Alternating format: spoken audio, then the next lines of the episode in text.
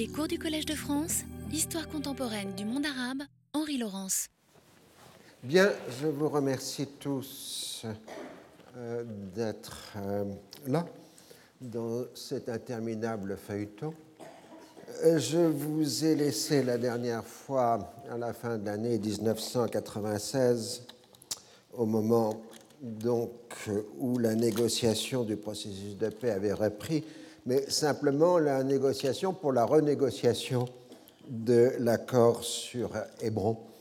Et ce n'est même pas un pas en avant, c'est un retour euh, en arrière. Euh, Alors il y a toute la dramaturgie habituelle des négociations israélo-palestiniennes avec euh, des explosions de colère de l'un ou de l'autre, euh, une intervention de Moubarak, euh, ce qui fait très bien pour lui, puisque comme ça il montre qu'il est utile, des coups de téléphone du secrétaire d'État, des menaces de laisser tomber, et ainsi de suite.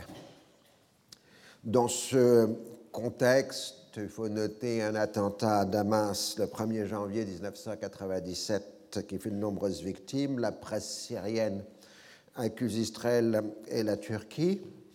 Les États-Unis protestent, euh, mais Damas répond que les États-Unis n'ont même pas condamné l'attentat en question.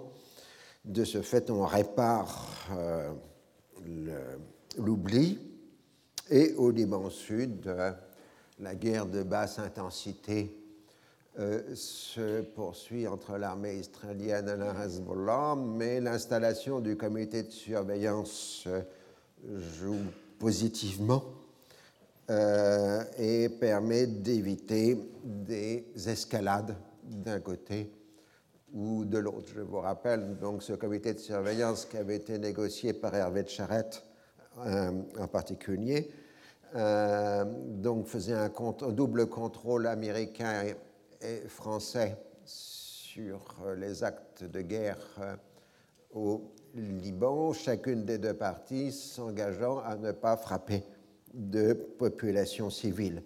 La grammaire est très simple. Si des populations civiles libanaises sont atteintes par des tirs israéliens, le Hezbollah réplique par des tirs sur la Galilée israélienne. Donc, dans ce contexte, on arrive finalement à la mi-janvier, la 14-15 janvier, un accord euh, entre les deux parties qui est ensuite ratifié par le Conseil des ministres israélien par 11 voix contre 7, puis par la Knesset par 87 voix contre 17 le 16 janvier, les travaillistes ayant voté pour euh, l'accord, alors qu'une partie de la droite israélienne euh, s'y est opposée. Mais en tout cas, Netanyahou semble ainsi disposer dans ce domaine euh, d'une forte opposition parlementaire et surtout, il peut laisser planer la menace sur les membres de sa coalition de toujours avoir recours à un cabinet d'union nationale avec les travaillistes s'il y a des défections venant trop euh, sur sa droite.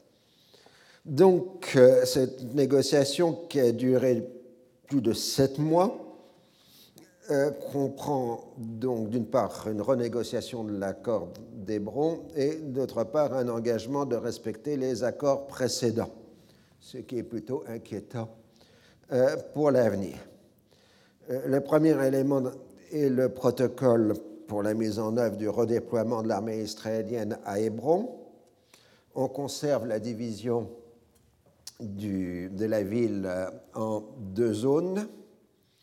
Euh, H1 pour celle qui passe sous la responsabilité israélienne et H2 qui reste euh, sous contrôle euh, israélien. Alors, si vous voyez sur la carte, H2 est plus petit, évidemment, mais comporte le centre-ville avec la mosquée ibrahimite, donc le tombeau des patriarches, tandis que le reste de l'agglomération euh, est euh,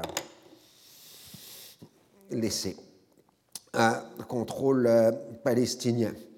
Les arrangements de sécurité sont extrêmement détaillés, comprenant une définition stricte du nombre et de l'armement des policiers palestiniens. On rétablit la présence internationale temporaire, le PITH, à Hébron, c'est-à-dire la présence d'observateurs internationaux, qui n'ont qu'une seule fonction, c'est de dire qui a fait quoi euh, lors euh, des incidents à Hébron. Une note pour compte-rendu a été rédigée par Denis Ross. Elle est censée résumer ce quoi Arafat et Netanyahou se sont mis d'accord. Les deux dirigeants ont réaffirmé leur engagement à appliquer l'accord intérimaire sur la base de la réciprocité et on évoque le premier redéploiement israélien de Cisjordanie pour le mois de mars, mais sans indication euh, pour la suite. On rappelle le début des négociations sur le statut permanent, aussi dans les deux mois. Et enfin, les Palestiniens s'engagent à activer le processus de révision de la charte palestinienne et à combattre le terrorisme et la violence.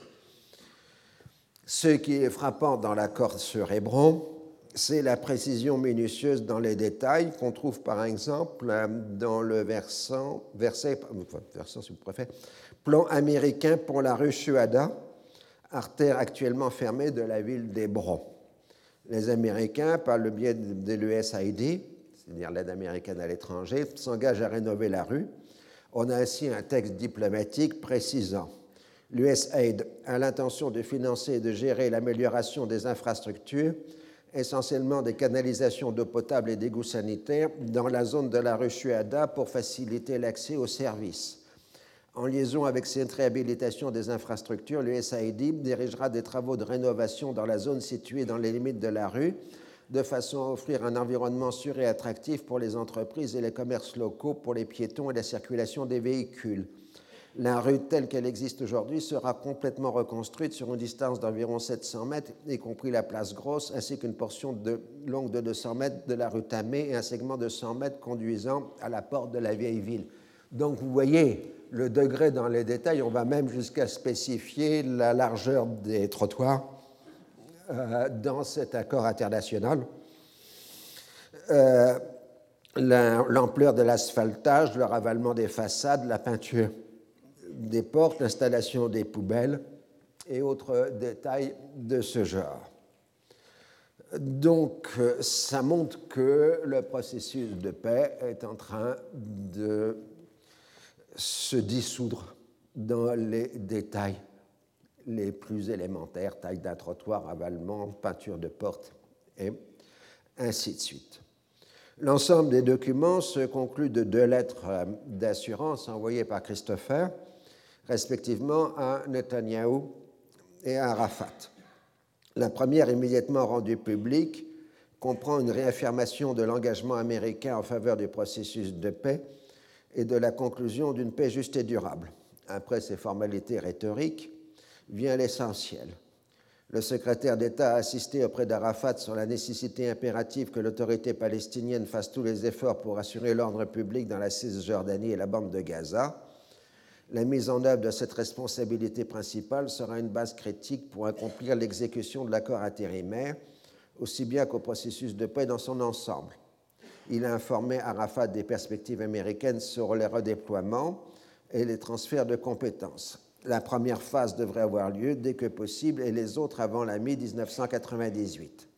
La conclusion est essentielle parce que ce sera un des éléments du dossier pour la suite euh, des événements.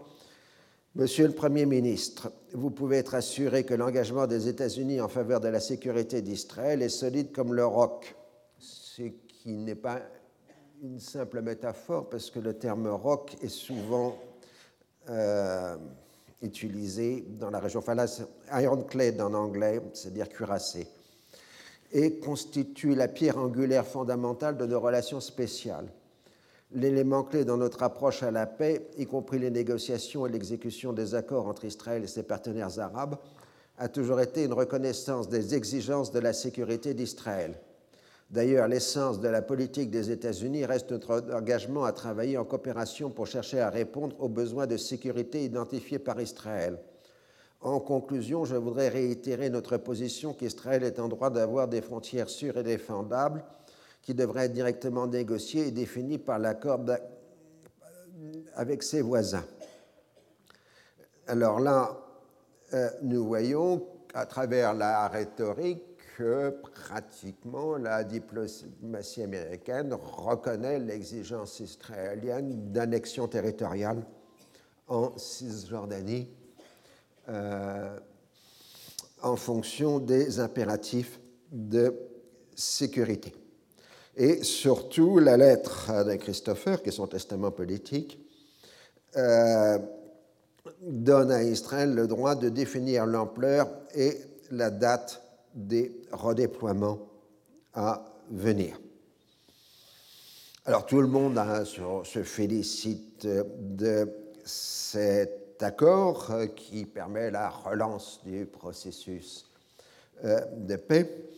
Le véritable vainqueur est Netanyahou, qui en simplement renouvelant un engagement de ses prédécesseurs, a la conviction de s'être assuré le contrôle définitif de la Cisjordanie. C'est ce que Netanyahou expliquera plus tard dans un entretien avec Charles Anderlin. Je cite Cela me fut très difficile. En fait, je n'ai pas renoncé à la partie juive d'Hébron. Nous n'avons pas renoncé au quartier juif et au lieu saint, le caveau des patriarches. Malgré tout, oui, ce fut difficile. Certes, l'accord avait été conclu par mon prédécesseur, mais j'avais une idée en tête. Si j'obtenais la réciprocité sur les dix points d'Arafat, la lettre des Américains, j'échangeais la partie arabe d'Hébron contre le reste de la Judée-Samarie. Renoncer à du territoire est difficile. Il s'agit d'une partie de ma terre, d'un lieu où mes ancêtres, les prophètes et les rois d'Israël ont vécu, et où tant de générations de Juifs ont rêvé de retourner. J'allais donc appliquer l'accord dans l'intention de conserver en échange la totalité, ou presque, de la Judée-Samarie. Donc on voit combien Netanyahou se sent assuré euh, par la lettre de Christopher euh, de la poursuite de sa politique. Arafat n'est évidemment pas dupe. Il se méfiait déjà beaucoup de Shimon Peres et n'a aucune confiance en Netanyahou. Il n'espère plus rien dans le processus de paix, en tout cas dans son état actuel. Ross lui est apparu totalement engagé du côté israélien, n'exerçant ses pressions que sur la partie palestinienne. Il n'a pas tort, puisque de l'aveu même de l'intéressé, les résistances inégales de ses interlocuteurs palestiniens lui apparaissent comme autant de dysfonctionnalités au sein de l'équipe de négociation palestinienne. Durant la négociation, beaucoup de personnalités palestiniennes ont évoqué sa partialité en faveur d'Israël le département d'État a pris sa défense. Si cela était vrai, les Palestiniens n'auraient pas demandé qu'il soit l'intermédiaire entre Israéliens et Palestiniens. Mais la réponse est est-ce qu'ils avaient le choix? Arafat considère qu'il doit être prêt à s'engager si nécessaire à l'épreuve de force tout en continuant de jouer sur le processus diplomatique. Sans illusion, il présente à son public l'accord sur Hébron comme une victoire, mais il a perdu la foi dans la seule voie des négociations. Bien entendu, l'opposition palestinienne évoque une nouvelle capitulation. Pour le Hamas, je cite, le maintien de la mosquée d'Abraham sous le contrôle des sionistes avec l'aval d'Arafat est un précédent dangereux équivalent à un crime national. Fin de citation. La Syrie et le Liban insistent sur le dangereux précédent de devoir renégocier des accords déjà conclus. Cela renforce la conviction de Damas qu'il ne peut y avoir d'accord partiel qui aboutisse à l'établissement de faits établis en faveur d'Israël.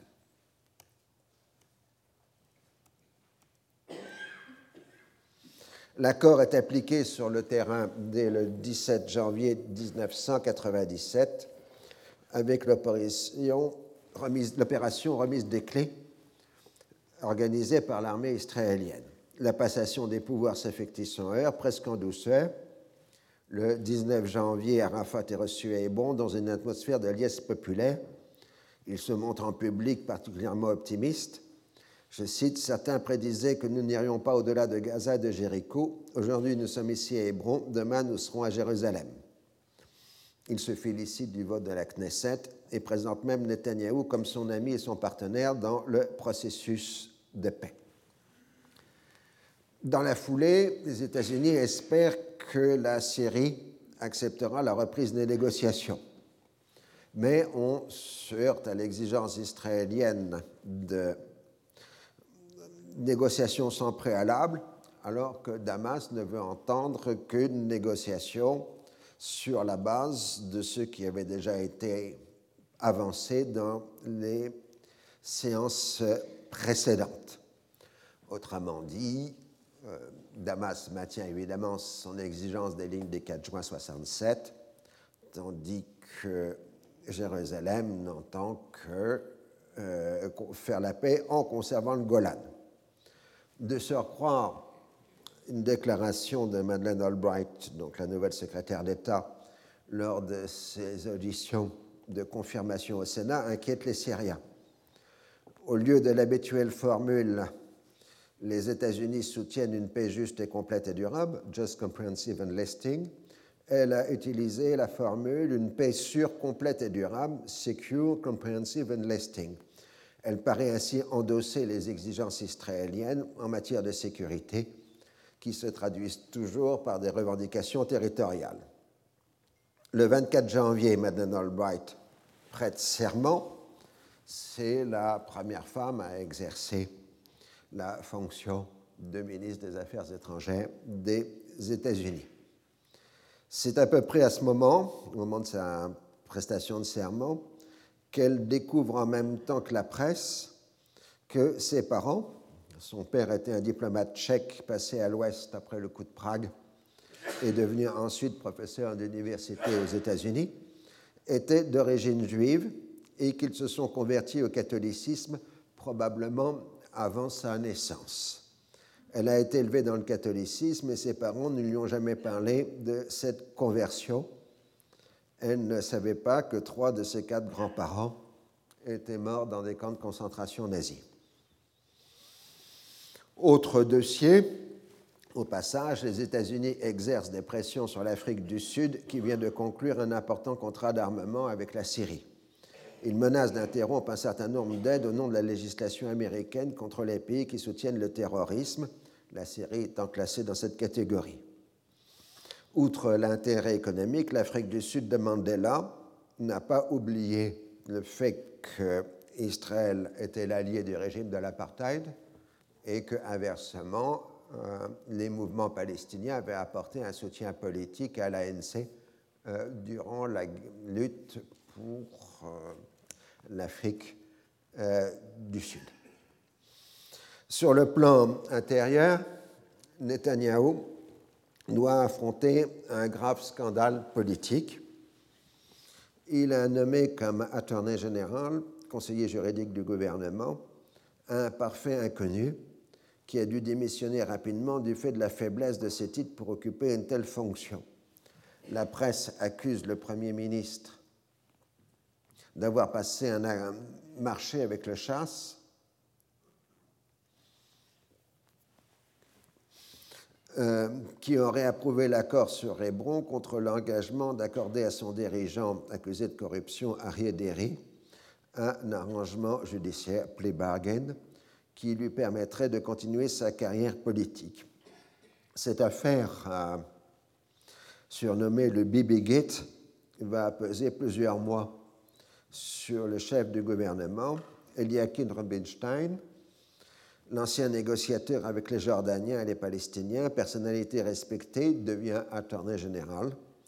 Une enquête judiciaire est lancée tandis que Netanyahou accuse la presse et la télévision d'être au service de l'opposition.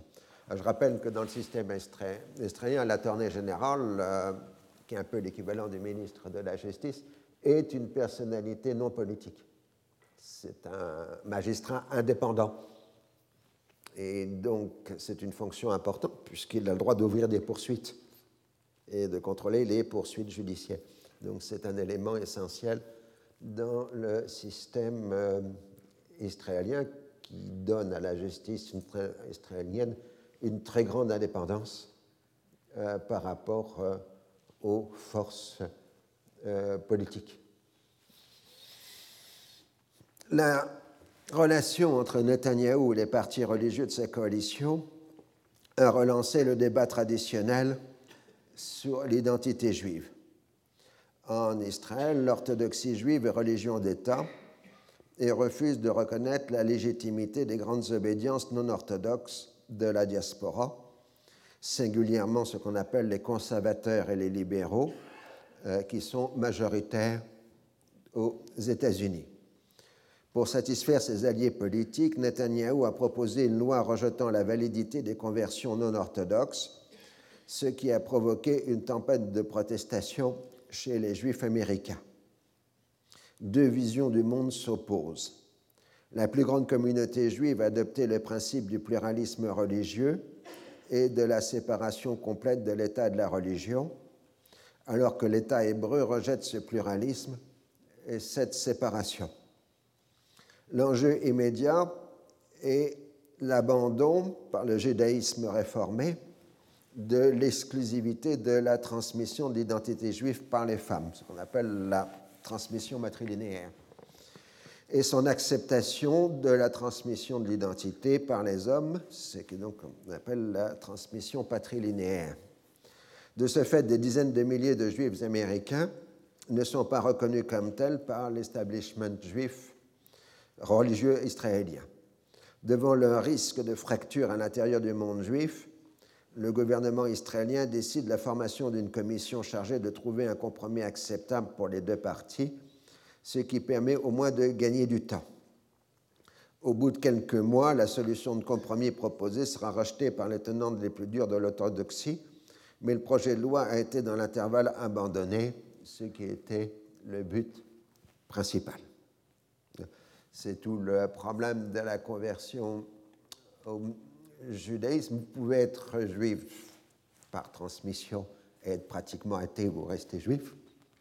Mais si vous voulez devenir juif, vous devez être euh, dans les lignes de l'orthodoxie euh, la plus stricte euh, du point de vue religieux. Ça, c'est la position de l'orthodoxie juive majoritaire, dominante qui contrôle les institutions religieuses en Israël, alors que les conversions au judaïsme sont beaucoup plus souples dans la diaspora, en particulier évidemment dans le judaïsme réformé américain, qui est souvent prosélyte euh, et qui donc euh, ne suit pas du tout euh, les règles très dures de l'orthodoxie juive sans parler des complications, puisque certaines communautés juives, comme la communauté juive marocaine, sont plus souples sur les conversions euh, que l'orthodoxie euh, israélienne. Donc là aussi, il y a des conversions qui ne sont pas reconnues euh,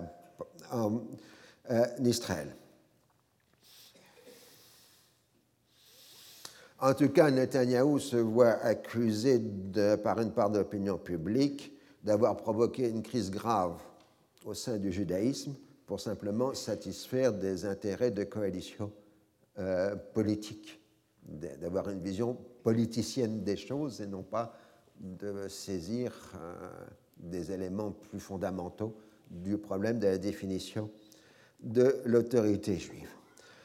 Autre problème juridique, nous avons un chef euh, du Hamas à l'extérieur de la Palestine, Abu Marzouk, euh, qui a été arrêté aux États-Unis et emprisonné depuis 18 mois et, qui été exposé à une demande d'extradition euh, par euh, Israël.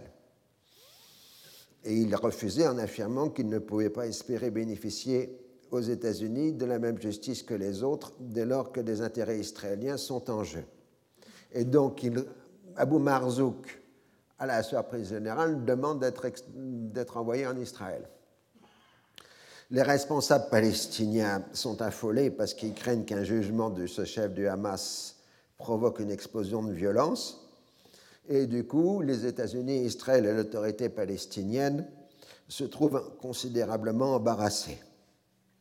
Finalement, pour éviter une explosion de violence, les Israéliens renonceront à demander l'extradition d'Abu Marzouk, ce qui provoque un imbroglio juridique complet, puisque la justice américaine exige, pour pouvoir l'expulser des États-Unis, qu'il reconnaisse être un terroriste, euh, ce que lui refuse. Et euh, donc, il y a de nouveaux débats devant les tribunaux américains, et finalement, il accepte de ne pas contester les charges pesant contre lui et de renoncer à son statut de résident permanent aux États-Unis. Et il est renvoyé en Jordanie, qui l'accueille pour des raisons dites humanitaires. Et le roi Hussein a beau jeu de montrer l'inconséquence de la politique américaine pour ce qu'il lui demande à la fois d'interdire les activités du Hamas dans son royaume et en même temps de recevoir l'un de ses principaux chefs. Néanmoins, il mise sur Abu Marzouk pour persuader le Hamas d'adopter une ligne plus modérée avec la conclusion d'une trêve, Hodna, avec Israël. Mais Abu Marzouk s'est déconsidéré auprès de ses camarades en se rendant contre leur avis aux États-Unis et a été remplacé dans les fonctions de direction par Khaled Mishal, dont nous aurons beaucoup à parler, réputé être beaucoup plus radical. Le 4 février 1997, une catastrophe frappe l'armée israélienne. 73 soldats sont tués dans une collision d'hélicoptères à destination, destination, du Liban Sud où la tension est très forte. Israël ayant perdu quatre soldats en janvier et trois, euh, dont trois à la fin du mois. Si l'affaire est accidentelle, elle n'en pose pas moins le problème de la perpétuation de l'occupation de la zone de sécurité. Et finalement, on arrive aussi au règlement de la question des 31, 31 prisonnières palestiniennes qui auraient dû être libérées si Ezer Weizmann, la présidente, s'y était pas opposé. Weizmann cède et accorde son droit de grâce et c'est libéré. Alors nous allons voir quelque chose de plus intéressant quand même maintenant, qu'on peut appeler brièvement l'économie politique de l'autorité palestinienne. C'est au début de février 1997 que commencent les critiques insistantes sur l'organisation économique de l'autorité palestinienne. Comme on l'a vu du fait de l'occupation, la production est dominée par de très petites entreprises. L'arrivée de l'argent de l'aide internationale a pour ambition de créer des entreprises de plus grande taille indispensables pour le développement et en même temps, ce sont des instruments de contrôle politique de la part du pouvoir arafatiste. Le financement de l'autorité palestinienne dépend en moyenne pour deux tiers de la rétrocession des recettes douanières par Israël et pour un tiers de l'aide internationale. Bien évidemment, il y a une différence entre ce qui est promis et ce qui est effectivement déboursé. C'est d'ailleurs le baromètre, le baromètre de l'intérêt porté par la communauté internationale à l'autorité palestinienne, comme vous voyez sur le tableau. Les engagements étaient de 789 millions de dollars pour 1994 et les déboursements 524 millions, ce qui est un taux de 66% Pour 1995, 605 millions d'engagements, 416 de déboursements, 69% donc de taux. 886 millions de dollars pour 1996, 537 déboursés, 61% donc pour le taux. 620 millions pour 1997, 486 déboursés, soit un taux de 78%. Et pour 1998, 655 millions de dollars engagés, 330 déboursés, soit un taux de 50%. De toute façon, cette aide étrangère se heurte aux faiblesses de la capacité économique d'absorption. Du fait de la situation antérieure, le secteur de la construction n'a pas la capacité de faire face à la demande. Les services financiers sont sous-développés, l'infrastructure est déficiente. De plus, en particulier à Gaza et à Ramallah, on a une forte spéculation sur le terrain à bâtir. On doit ajouter que le morcellement en trois zones de la Cisjordanie constitue un handicap considérable. L'autorité palestinienne n'a pas d'autorité effective en zone C et doit passer par les autorisations israéliennes en zone B. Tout ce qui concerne l'accès aux ressources naturelles est strictement limité, en particulier tout ce qui touche aux ressources en eau. Les planificateurs internationaux avaient compté sur les investissements privés venus de l'extérieur, en particulier sur ceux de la diaspora palestinienne. S'il y a eu un réel intérêt au début de l'expérience, on a rapidement déchanté. L'incertitude politique, la lourdeur des règlements, qui cumulent les héritages ottomans, britanniques, égyptiens à Gaza, jordanien, en Cisjordanie, plus les ordonnances militaires israéliennes, se traduisent par un chaos juridique total. D'ailleurs, une des grandes aides que la France apportera effectivement euh, à l'autorité palestinienne est d'avoir envoyé une mission juridique euh, en Palestine, simplement pour pouvoir identifier les différents textes régissant les territoires euh, palestiniens, puisque aucun juriste, même palestinien, n'est capable à ce moment-là de connaître la totalité des ordonnances militaires israéliennes, des législations jordaniennes et égyptiennes, euh, et ainsi de suite. Comprenez en plus qu'à chaque fois on change de jeu, puisque euh, la législation ottomane était une islamique d'inspiration matinée du droit européen plutôt français de la fin du XIXe siècle. Euh, évidemment, quand les Anglais sont passés par là, ils ont rajouté une couche de common law. Euh, ensuite, euh, vous avez les droits égyptiens et jordaniens qui sont d'inspiration différente. Et puis ensuite, le droit israélien s'est rajouté euh, dessus. C'est-à-dire qu'il n'y a pas seulement un empilement de textes juridiques, mais ces textes juridiques n'obéissent pas aux mêmes logiques. ce qui est un facteur de difficulté. Puis vous avez le choc des longues périodes de fermeture imposées par Israël. Tout cela, évidemment, entrave la productivité israélienne. Même en temps normal, c'est-à-dire sans bouclage, le mouvement des marchandises est entravé par des considérations sécuritaires israéliennes. Au contrôle de sortie, on exige de déballer puis de remballer les produits, ce qui introduit un coût supplémentaire, une perte de temps considérable. Ainsi, les produits périssables deviennent pratiquement inutilisables du fait de la lourdeur des procédures israéliennes.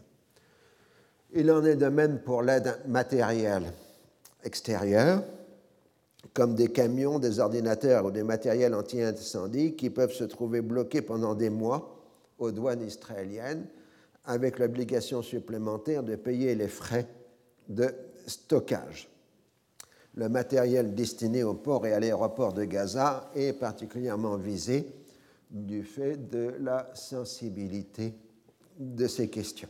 D'où d'ailleurs le problème d'interprétation que pose euh, tout cela. Est-ce que c'est une volonté organisée du gouvernement israélien de faire du sabotage économique ou est-ce le libre jeu de la bureaucratie israélienne qui bloque euh, éventuellement son référé à des échelons euh, supérieurs.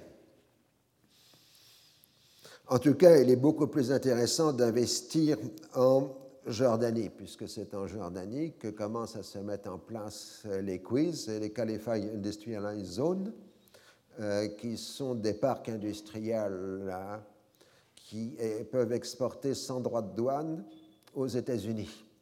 Et pour qu'il y ait un quiz, il faut que il y a un minimum de 10% d'investissement israélien dans euh, le quiz. Ceci pour donner une rentabilité économique à la paix israélo-jordanienne. Alors le résultat du quiz, si on fait la caricature, euh, c'est euh, du matériel chinois, par exemple des téléviseurs, qui sont montés par des ouvriers philippins en Jordanie pour être consommés aux États-Unis.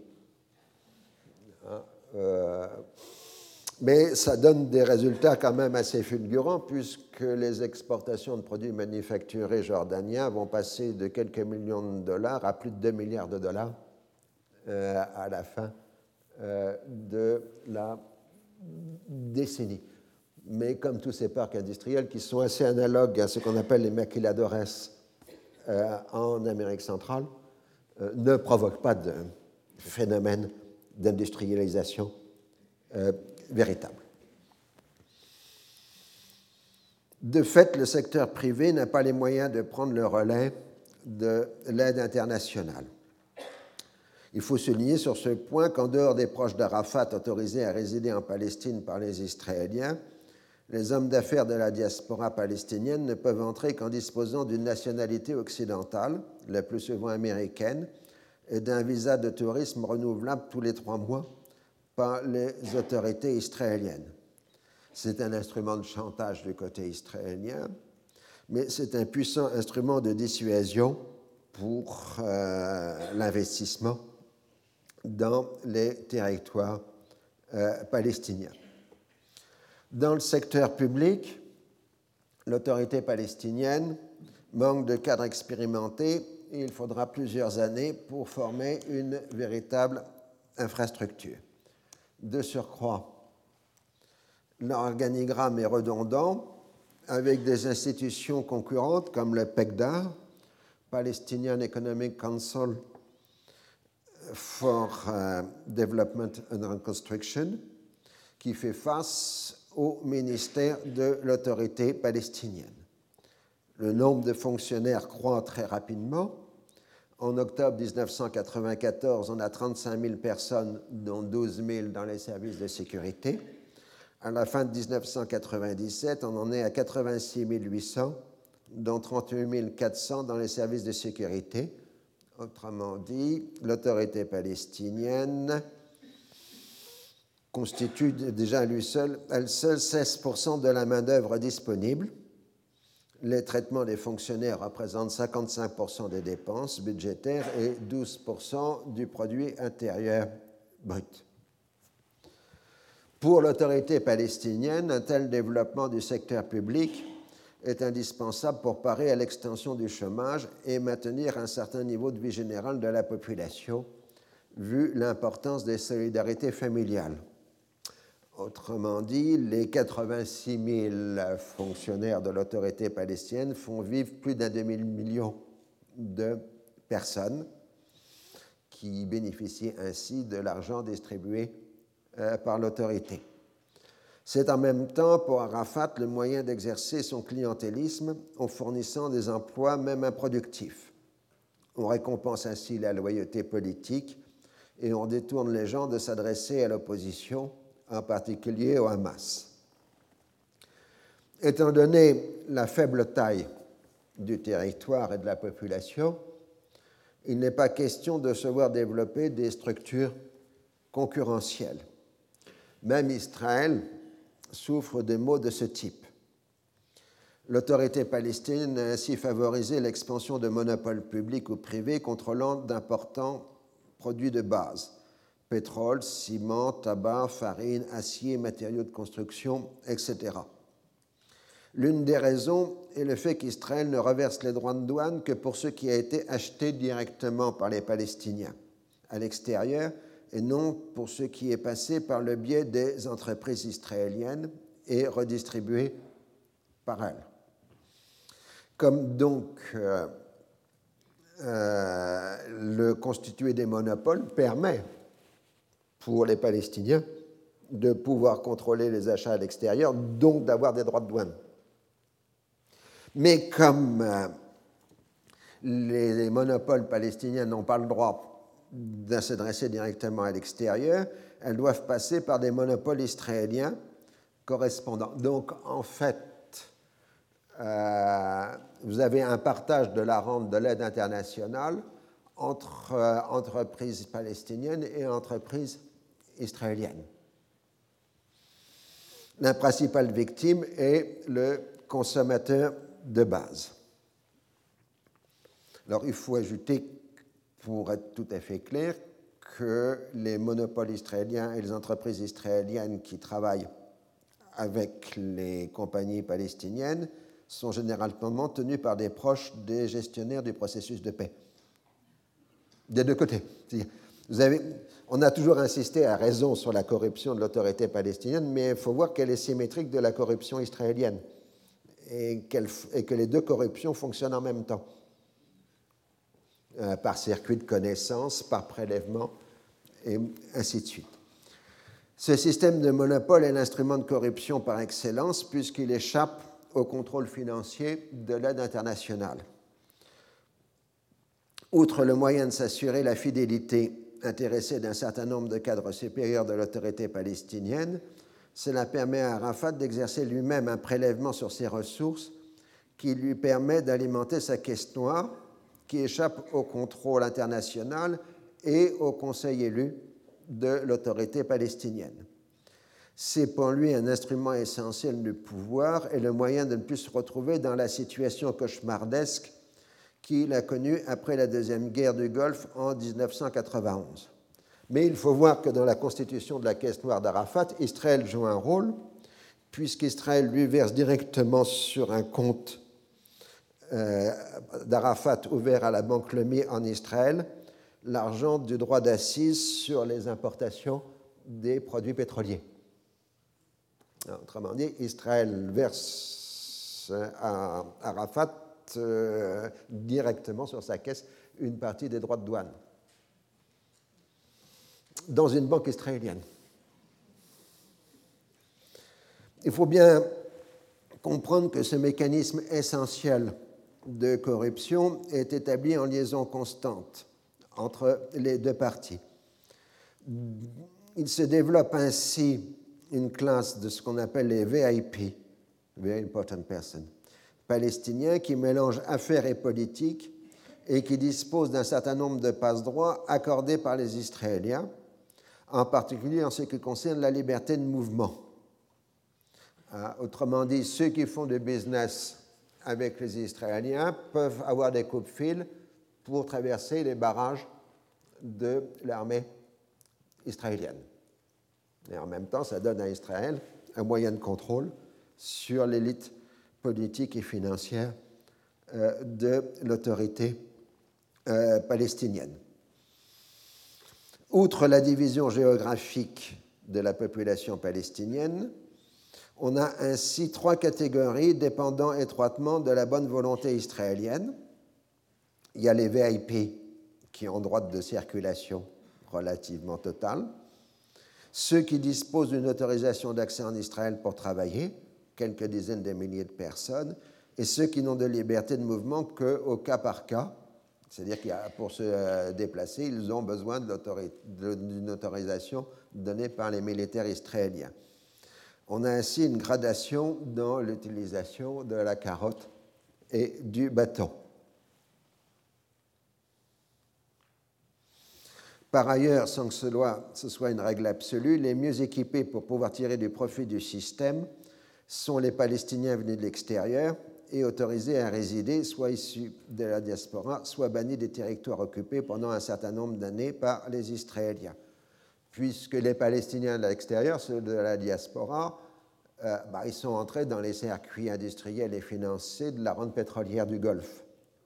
Donc, ils dirigent des entreprises importantes, ils manient des capitaux, euh, et ainsi de suite. Tandis que les Palestiniens de l'intérieur, ils ont été euh, bloqués dans leur village ou dans leur quartier pendant l'occupation israélienne, et ils n'ont pas du tout les compétences euh, nécessaires pour gérer des entreprises de ce genre.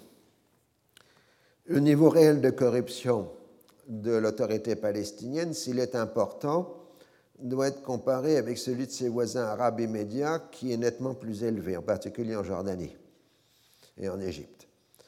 Celui d'Israël est aussi conséquent, mais il est combattu par des institutions judiciaires fortes qui n'hésite pas à s'en prendre à des dirigeants, y compris des ministres, voire des premiers ministres.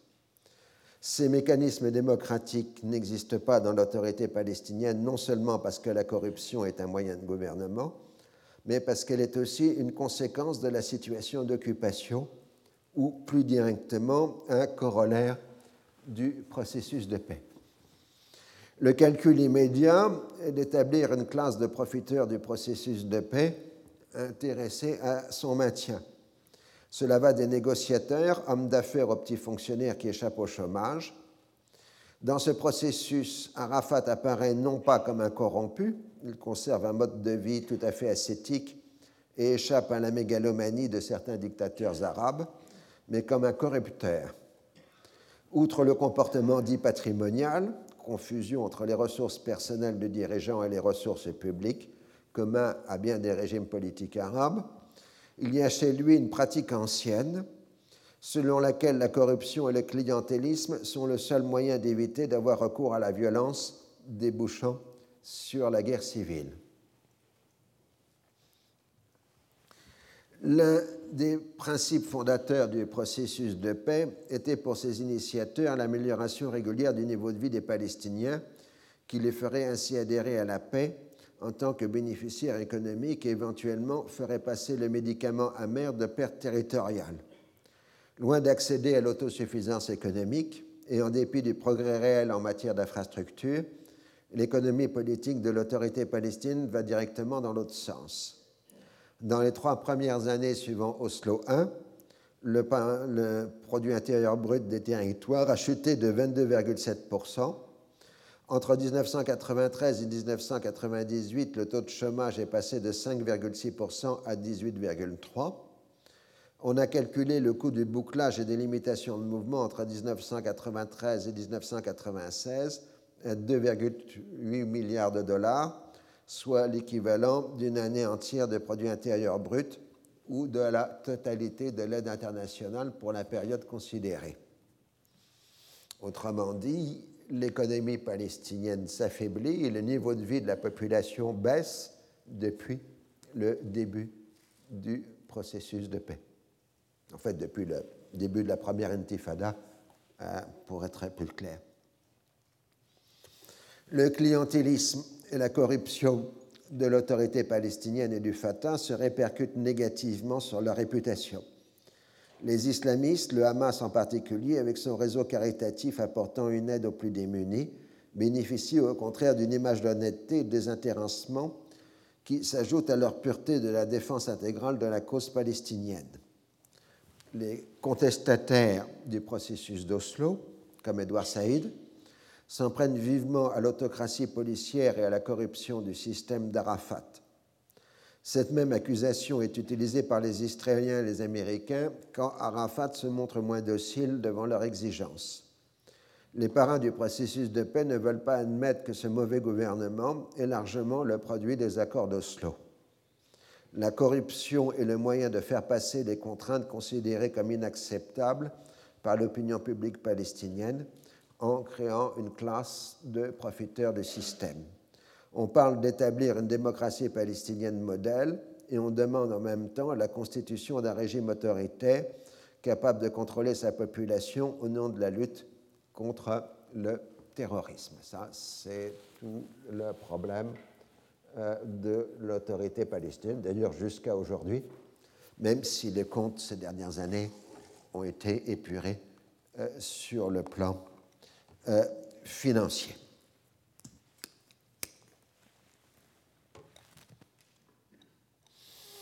Alors, nouveau point, on va appeler ça Hahaoma.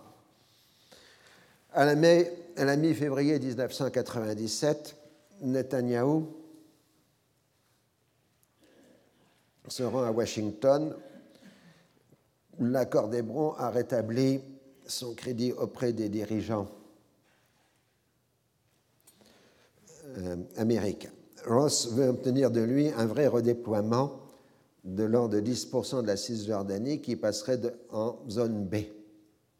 Netanyahou tergiverse et veut obtenir une compréhension américaine des besoins de sécurité israéliens en Cisjordanie et au Golan et évoque aussi des actions à faire à Jérusalem. mais les Américains lui marquent qu'il comprend bien les exigences israéliennes de sécurité sur le Golan, mais dans ce cas-là, ça veut dire ne pas faire la paix avec la Syrie.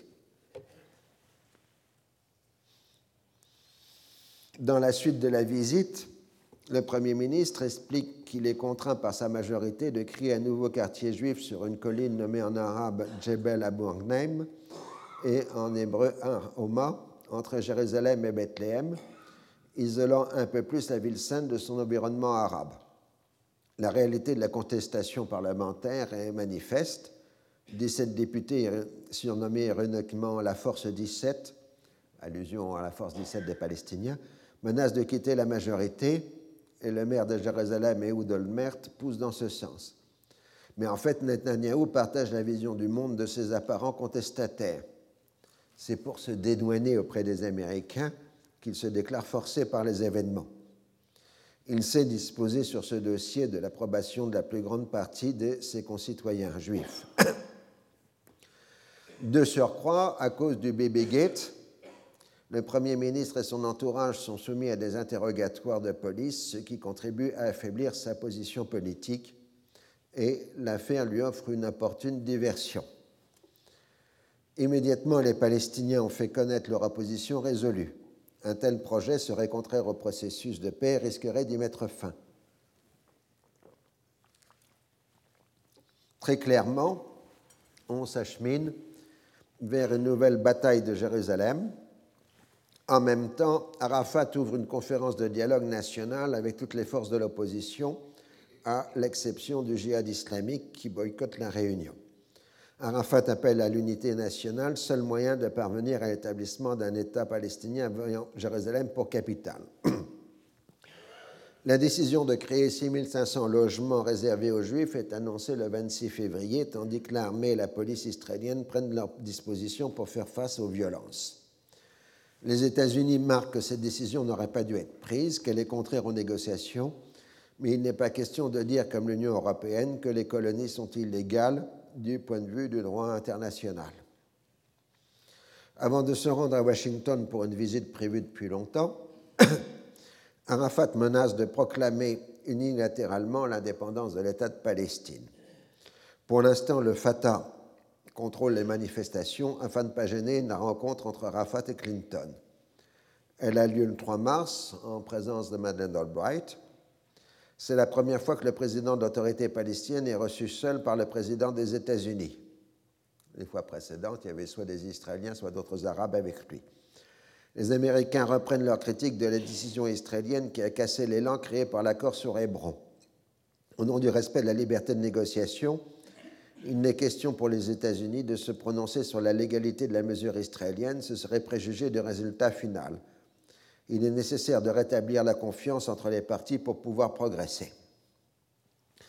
On décide ainsi la création d'un comité conjoint palestino-américain pour mieux gérer l'aide américaine et aider à la constitution d'un climat favorable à l'investissement privé dans les territoires palestiniens. Il sera coprésidé par la secrétaire d'État et le président de l'autorité palestinienne. C'est donc une élévation considérable des relations bien qu'elle ne soit pas celle d'un État à un État. Cela marque aussi l'intention de Madeleine Albright de s'impliquer autant que son prédécesseur dans le dossier. Arafat se déclare satisfait de la bonne volonté manifestée par Clinton. Netanyahu n'y voit rien de nouveau et jette de l'huile sur le feu en annonçant la fermeture de quatre bureaux palestiniens à Jérusalem, tandis qu'Arafat est reçu pratiquement en chef d'État euh, aux États-Unis. Il rencontre euh, les anciens présidents Carter et Bush. Il est reçu au Congrès. Il va au siège des Nations Unies, ainsi de suite. Au Conseil de sécurité, la discussion dure plusieurs jours. Finalement, la France, la Grande-Bretagne, la Suède et le Portugal déposent un projet de résolution reprenant le contenu des résolutions précédentes sur l'illégalité des colonies israéliennes qui constituent des obstacles à la paix et sur le respect des conventions de Genève. Le 7 mars, 14 pays votent le texte, mais les États-Unis imposent leur veto. Pour eux, le Conseil de sécurité n'est pas le forum approprié pour traiter de ces questions puisque les partis en ont fait l'objet de négociations. Du coup, les Palestiniens décident de saisir l'Assemblée générale. Parallèlement, on revient à la question du redéploiement israélien. Ross a accepté que les 10% pourraient comprendre des transferts de la zone B à la zone A, aussi bien que de la zone C à la zone B.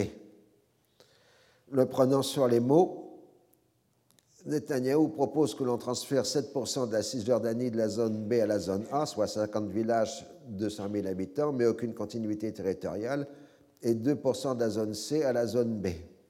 Autrement dit, le redéploiement serait seulement de 2% de la Cisjordanie. Il explique qu'il a déjà du mal à obtenir de son gouvernement une majorité dans ce centre et il se présente qu'à la fois comme contraint par les États-Unis. Les Américains moroses déclarent attendre plus des prochains redéploiements.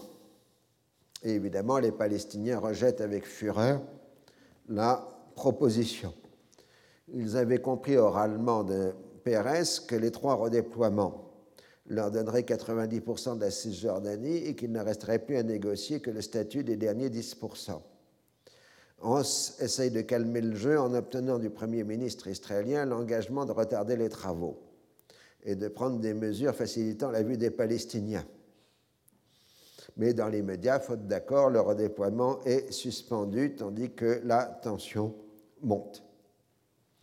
Le 9 mars, roi Hussein adresse une lettre de reproche à Netanyahou, l'accusant de vouloir mettre fin au processus de paix.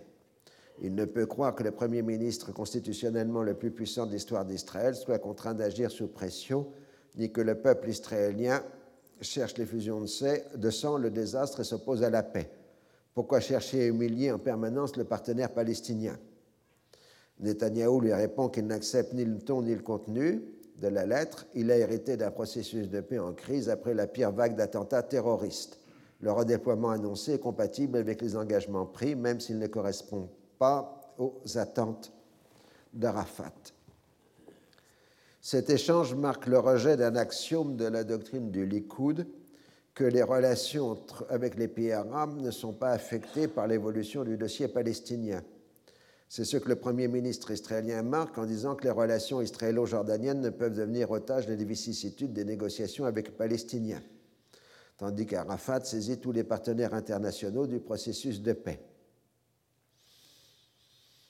Et euh, Saeb Arekat, le chef des négociateurs palestiniens, explique le problème avec ce gouvernement, c'est qu'il négocie avec lui-même. Ariel Sharon négocie avec Netanyahou, lequel négocie avec David Levy, qui négocie alors avec Nathan Charonsky. Et puis, lorsqu'ils se sont mis d'accord entre eux, ils nous humilient en nous imposant leurs décisions.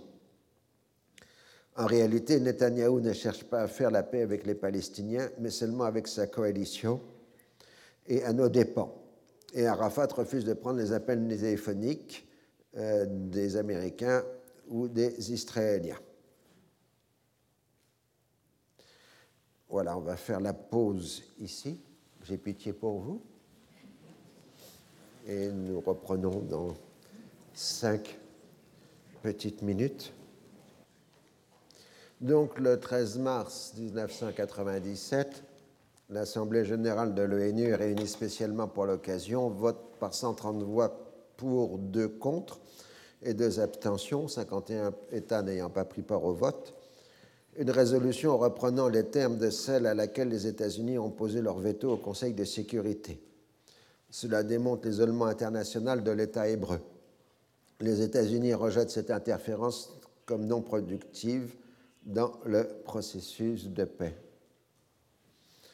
Le même jour, un soldat jordanien ouvre le feu sur des adolescentes israéliennes dans la zone frontalière, un territoire sous souveraineté jordanienne mais loué aux Israéliens, en tuant sept et en blessant six avant d'être maîtrisé par ses camarades. Le roi Hussein, en visite en Espagne, se précipite en Israël pour montrer sa sympathie aux familles des victimes. Il leur fait parvenir une compensation matérielle d'un million de dollars. Ces gestes émeuvent l'opinion publique israélienne, mais sont plutôt mal jugés du côté arabe, d'autant plus que les coutumes de condoléances sont totalement différentes entre arabes et juifs. Les pratiques juives auxquelles la loi s'est naturellement pliée sont interprétées comme des humiliations par les Jordaniens. Les milieux gouvernementaux israéliens font porter la responsabilité de l'affaire sur l'atmosphère créée par la lettre du roi les Arabes renvoient aux décisions prises par les Israéliens pour expliquer la tension. Les autorités jordaniennes qualifient immédiatement le massacre d'acte de folie, accusation habituelle dans ce genre de cas. Quelques semaines après, le soldat sera condamné à la prison à perpétuité par la justice jordanienne. Comme on n'a pas retenu contre lui la préméditation, il a échappé à la peine de mort. Pour le président des tribunaux militaires, il est évident que l'accusé souffre de désordre de la personnalité avec un caractère brutal qu'il ne peut contrôler. Il a affirmé avoir tiré parce que les écolières s'étaient moquées de lui et l'avaient interrompu dans ses prières.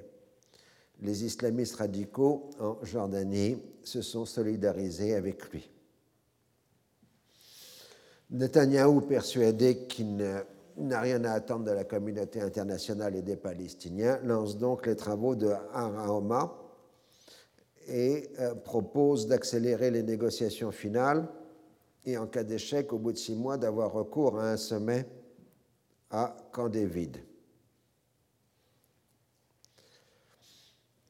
Une telle proposition ne peut être considérée par les Palestiniens que comme un moyen de s'évader des obligations prises dans les accords précédents, puisqu'il y a trois redéploiements, plus la création du port et de l'aéroport de Gaza, le passage assuré entre Gaza et la Cisjordanie. Donc, euh, c'est un rejet. En dépit des investissements des services de sécurité sur l'aspect inimitablement violent des protestations arabes, le gouvernement israélien confirme la décision de lancer les travaux et Netanyahou lance une campagne de relations publiques accusant Arafat d'avoir donné le feu vert à des actes de terrorisme. Cela vise en particulier le dialogue national palestinien. Dans la perspective du Premier ministre, c'est une visée dissuasive faisant porter la responsabilité de la violence sur la partie palestinienne. Il promet par ailleurs la création de milliers de logements pour les Palestiniens de Jérusalem-Est ce qui est totalement peu crédible puisque depuis l'occupation de juin 67, il n'y a eu pratiquement pas de logement public créé pour les Palestiniens dans la ville sainte et on accorde en général qu'avec parcimonie les permis de construire. En fait, on détruit beaucoup plus de maisons euh, construites sans permis.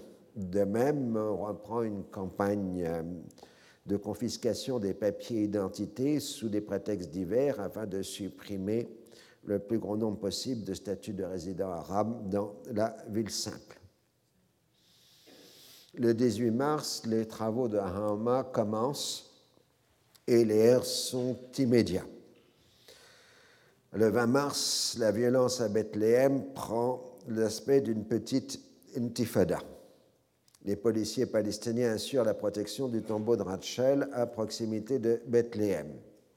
Le 21 mars, les États-Unis renouvellent leur veto sur une résolution du Conseil de sécurité condamnant en termes modérés la politique israélienne. Le même 21 mars, un attentat suicide à Tel Aviv fait trois morts, en plus du porteur de bombes et plusieurs dizaines de blessés. Netanyahou accuse immédiatement Arafat d'avoir donné le feu vert aux terroristes. Hébron est mis sous couvre-feu et le bouclage des territoires reprend. Cette fois, l'administration Clinton prend la défense de l'autorité palestinienne. Les affrontements se poursuivent les jours suivants, tandis que la coopération sécuritaire entre Israël et l'autorité palestinienne se trouve suspendue. Et Arafat, lui, il échappe à la diplomatie américaine en faisant un grand tour du monde diplomatique, ce qui lui permet de ne pas répondre aux appels américains.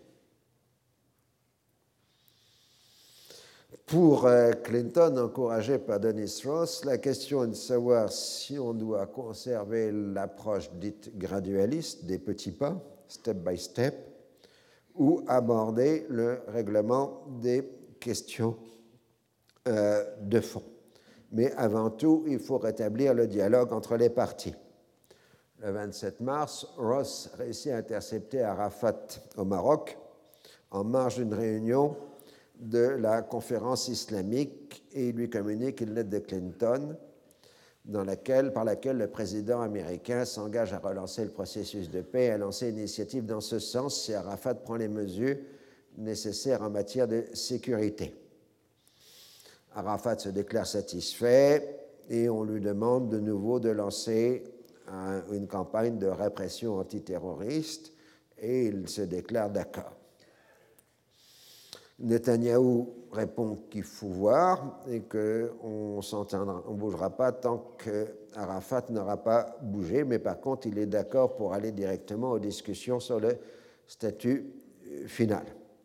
Mais euh, on se dit qu'on ne peut aborder les questions finales que s'il y a un gel dans l'intervalle de la colonisation. Euh, Netanyahou dit c'est à Arafat d'abord d'agir en luttant contre la violence.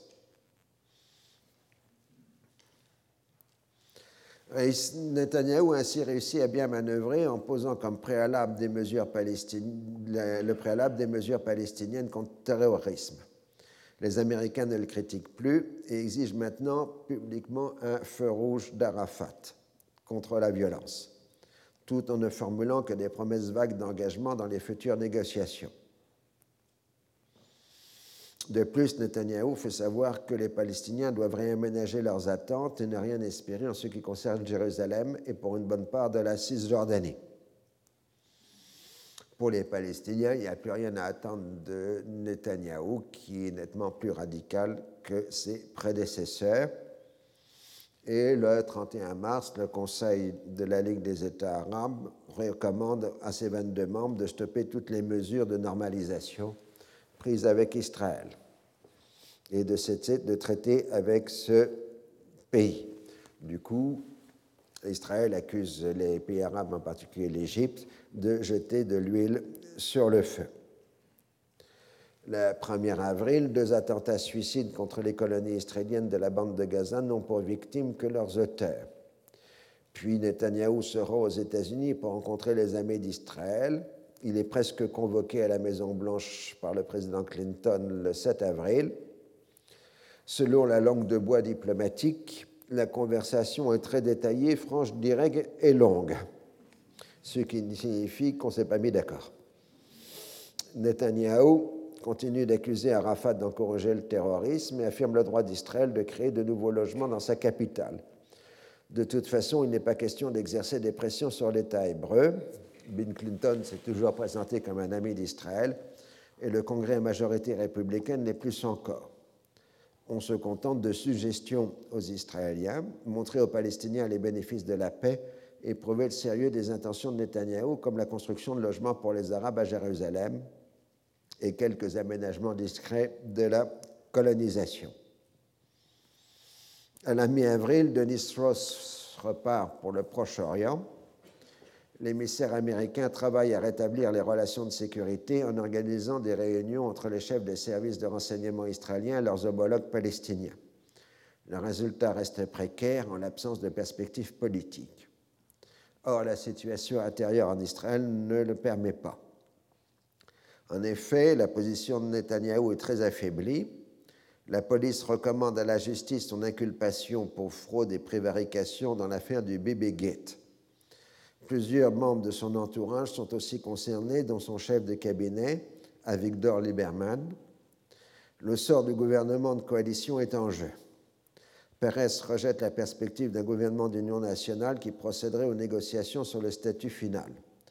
Finalement, l'autorité judiciaire rejette les charges contre le Premier ministre tout en blâmant sévèrement sa conduite et les charges contre Arié Derry sont aggravées le chasse y voit la poursuite de la persécution contre les Juifs orientaux. Quant au Premier ministre, il évoque un complot ordi contre son gouvernement par l'establishment travailliste, non pas à cause de prétendus délits, mais parce qu'il veut construire un Haoma, parce qu'il s'est opposé à l'État palestinien et parce qu'il refuse qu'Israël se retire du Golan. L'opposition saisit la Cour suprême, ce qui prolonge l'affaire jusqu'à la mi-mai. Finalement, la Cour suprême confirme les décisions précédentes et le dossier est clos à la mi-juin. Il n'en reste pas moins que Netanyahou est toujours vivement critiqué au sein de sa majorité et dans son propre parti. On l'accuse d'être un piètre administrateur gouvernant de façon autocratique au jour le jour et d'avoir une piètre moralité. C'est un homme à qui on ne peut pas faire confiance et qui renie constamment sa parole. Un Isaac Shamir, de sa retraite politique, peut ainsi le caractériser, je cite, c'est un menteur, un opportuniste et un égoïste. Fin de citation. Je vous rappelle que le président Sarkozy avait dit à peu près la même chose du même individu quelques années après. L'impasse politique se poursuit au mois de mai en dépit d'une rencontre à Eretz entre les présidents Weizmann et Yasser Arafat. Netanyahou continue d'exiger des mesures fortes contre le terrorisme et l'autorité palestinienne met sur le même plan violence et colonisation. Elle condamne de nouveau à mort tout Palestinien qui vendrait sa terre à Israël, reprenant ainsi une ordonnance jordanienne. Un courtier en terre est ainsi assassiné et on lui refuse un enterrement religieux musulman. La réputation de la famille est ruinée. L'autorité palestinienne dément avoir procédé à une exécution extrajudiciaire tout en laissant entendre que l'intéressé méritait le sort qui lui a été infligé. Elle souligne que pour les Israéliens, propriété signifie souveraineté quand il s'agit de leur possession. Les États-Unis demandent à l'autorité palestinienne de respecter l'état de droit, mais dix jours après, un deuxième courtier est assassiné. Il ne peut y avoir de rencontre israélo-palestinienne qu'en présence d'une partie américaine. C'est à peu près le seul résultat d'une tournée de Dennis Ross sur le terrain, un entretien israélo-palestinien à la résidence de l'ambassadeur des États-Unis à la mi-mai. Les deux parties s'affrontent plutôt qu'ils échangent. Pas plus de résultats dans une rencontre entre Netanyahou et Moubarak. on est donc dans le constat d'échec et les responsables palestiniens proclament que le processus de paix est cliniquement mort et accusent Ross de partialité envers Israël. Madeleine Albright est obligé de prendre sa défense en disant qu'il a accompli un travail admirable. L'autoritarisme d'Arafat se manifeste avec la détention pendant une semaine d'un des plus brillants journalistes palestiniens, Daoud Koutab, de nationalité américaine. Son crime était d'avoir diffusé sur un canal de télévision éducative les délibérations du Conseil palestinien, où la gestion de l'autorité palestinienne était vivement critiquée, en particulier les affaires de corruption. Les émissions avaient été brouillées par la télévision palestinienne officielle, le journaliste l'avait fait savoir à la presse internationale. La contestation de l'autorité palestinienne porte aussi sur la brutalité de ses polices les défenseurs des droits de l'homme portent devant la scène publique des cas de torture et de décès dans les geôles palestiniennes. L'autorité palestinienne tergiverse et parle de mener des enquêtes et de sanctionner les responsables. Le Conseil de l'autorité s'en prend les semaines suivantes à la corruption et accuse nommément les ministres du gouvernement d'Arafat de divers abus de biens sociaux. Le mécontentement de la population palestinienne se concentre sur les VIP, au mode de vie ostentatoire, et sur les Tunisiens, entre guillemets, les 10 000 personnes qui sont rentrées en Palestine avec Arafat et que l'on accuse de profiter du régime, voyez ce que j'ai dit tout à l'heure, sur, enfin la fois précédente, euh, sur les profiteurs du régime, le rôle des hommes d'affaires de la diaspora. Le 29 mai, le quotidien israélien Haaretz publie un plan de partage de la Cisjordanie qui prévoit la restitution aux Palestiniens de 40% des territoires occupés. Il serait en outre morcelé en cinq zones séparées les unes des autres. Le gouvernement israélien dément l'existence du document, ce qui suscite la colère des Palestiniens. En fait, selon Arendt, la majorité du gouvernement israélien serait d'accord pour un plan de ce genre. Le 31 mai, un troisième courtier de terre est assassiné. La police israélienne met directement en cause les services de renseignement palestiniens. Netanyahou accuse les Palestiniens d'aller contre le processus de paix en procédant à ces assassinats. Des amis d'Israël au Congrès demandent en guise de sanction la suspension de l'aide américaine à l'autorité palestinienne le département d'État répond que cette aide est demandée par Israël pour favoriser le processus de paix. Le 3 juin, Ehud Barak est élu avec 57% des voix à la direction du Parti travailliste. Son principal rival, Beilin, n'a obtenu que 28% des voix. Le général le plus décoré d'Israël, âgé de 55 ans, paraît être à même de battre Netanyahou aux prochaines élections. Sa position réservée par rapport au processus de paix est connue de tous.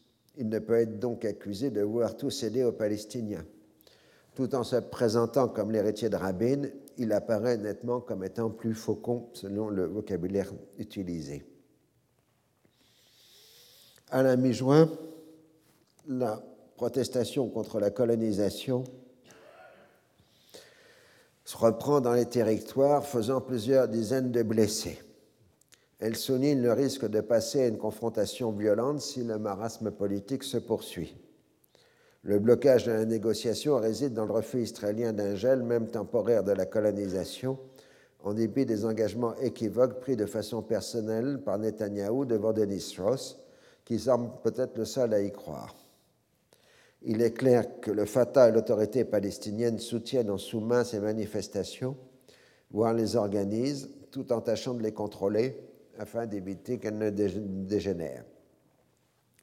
Le discours israélien joue sur la confusion entre juifs et israéliens, possession et souveraineté.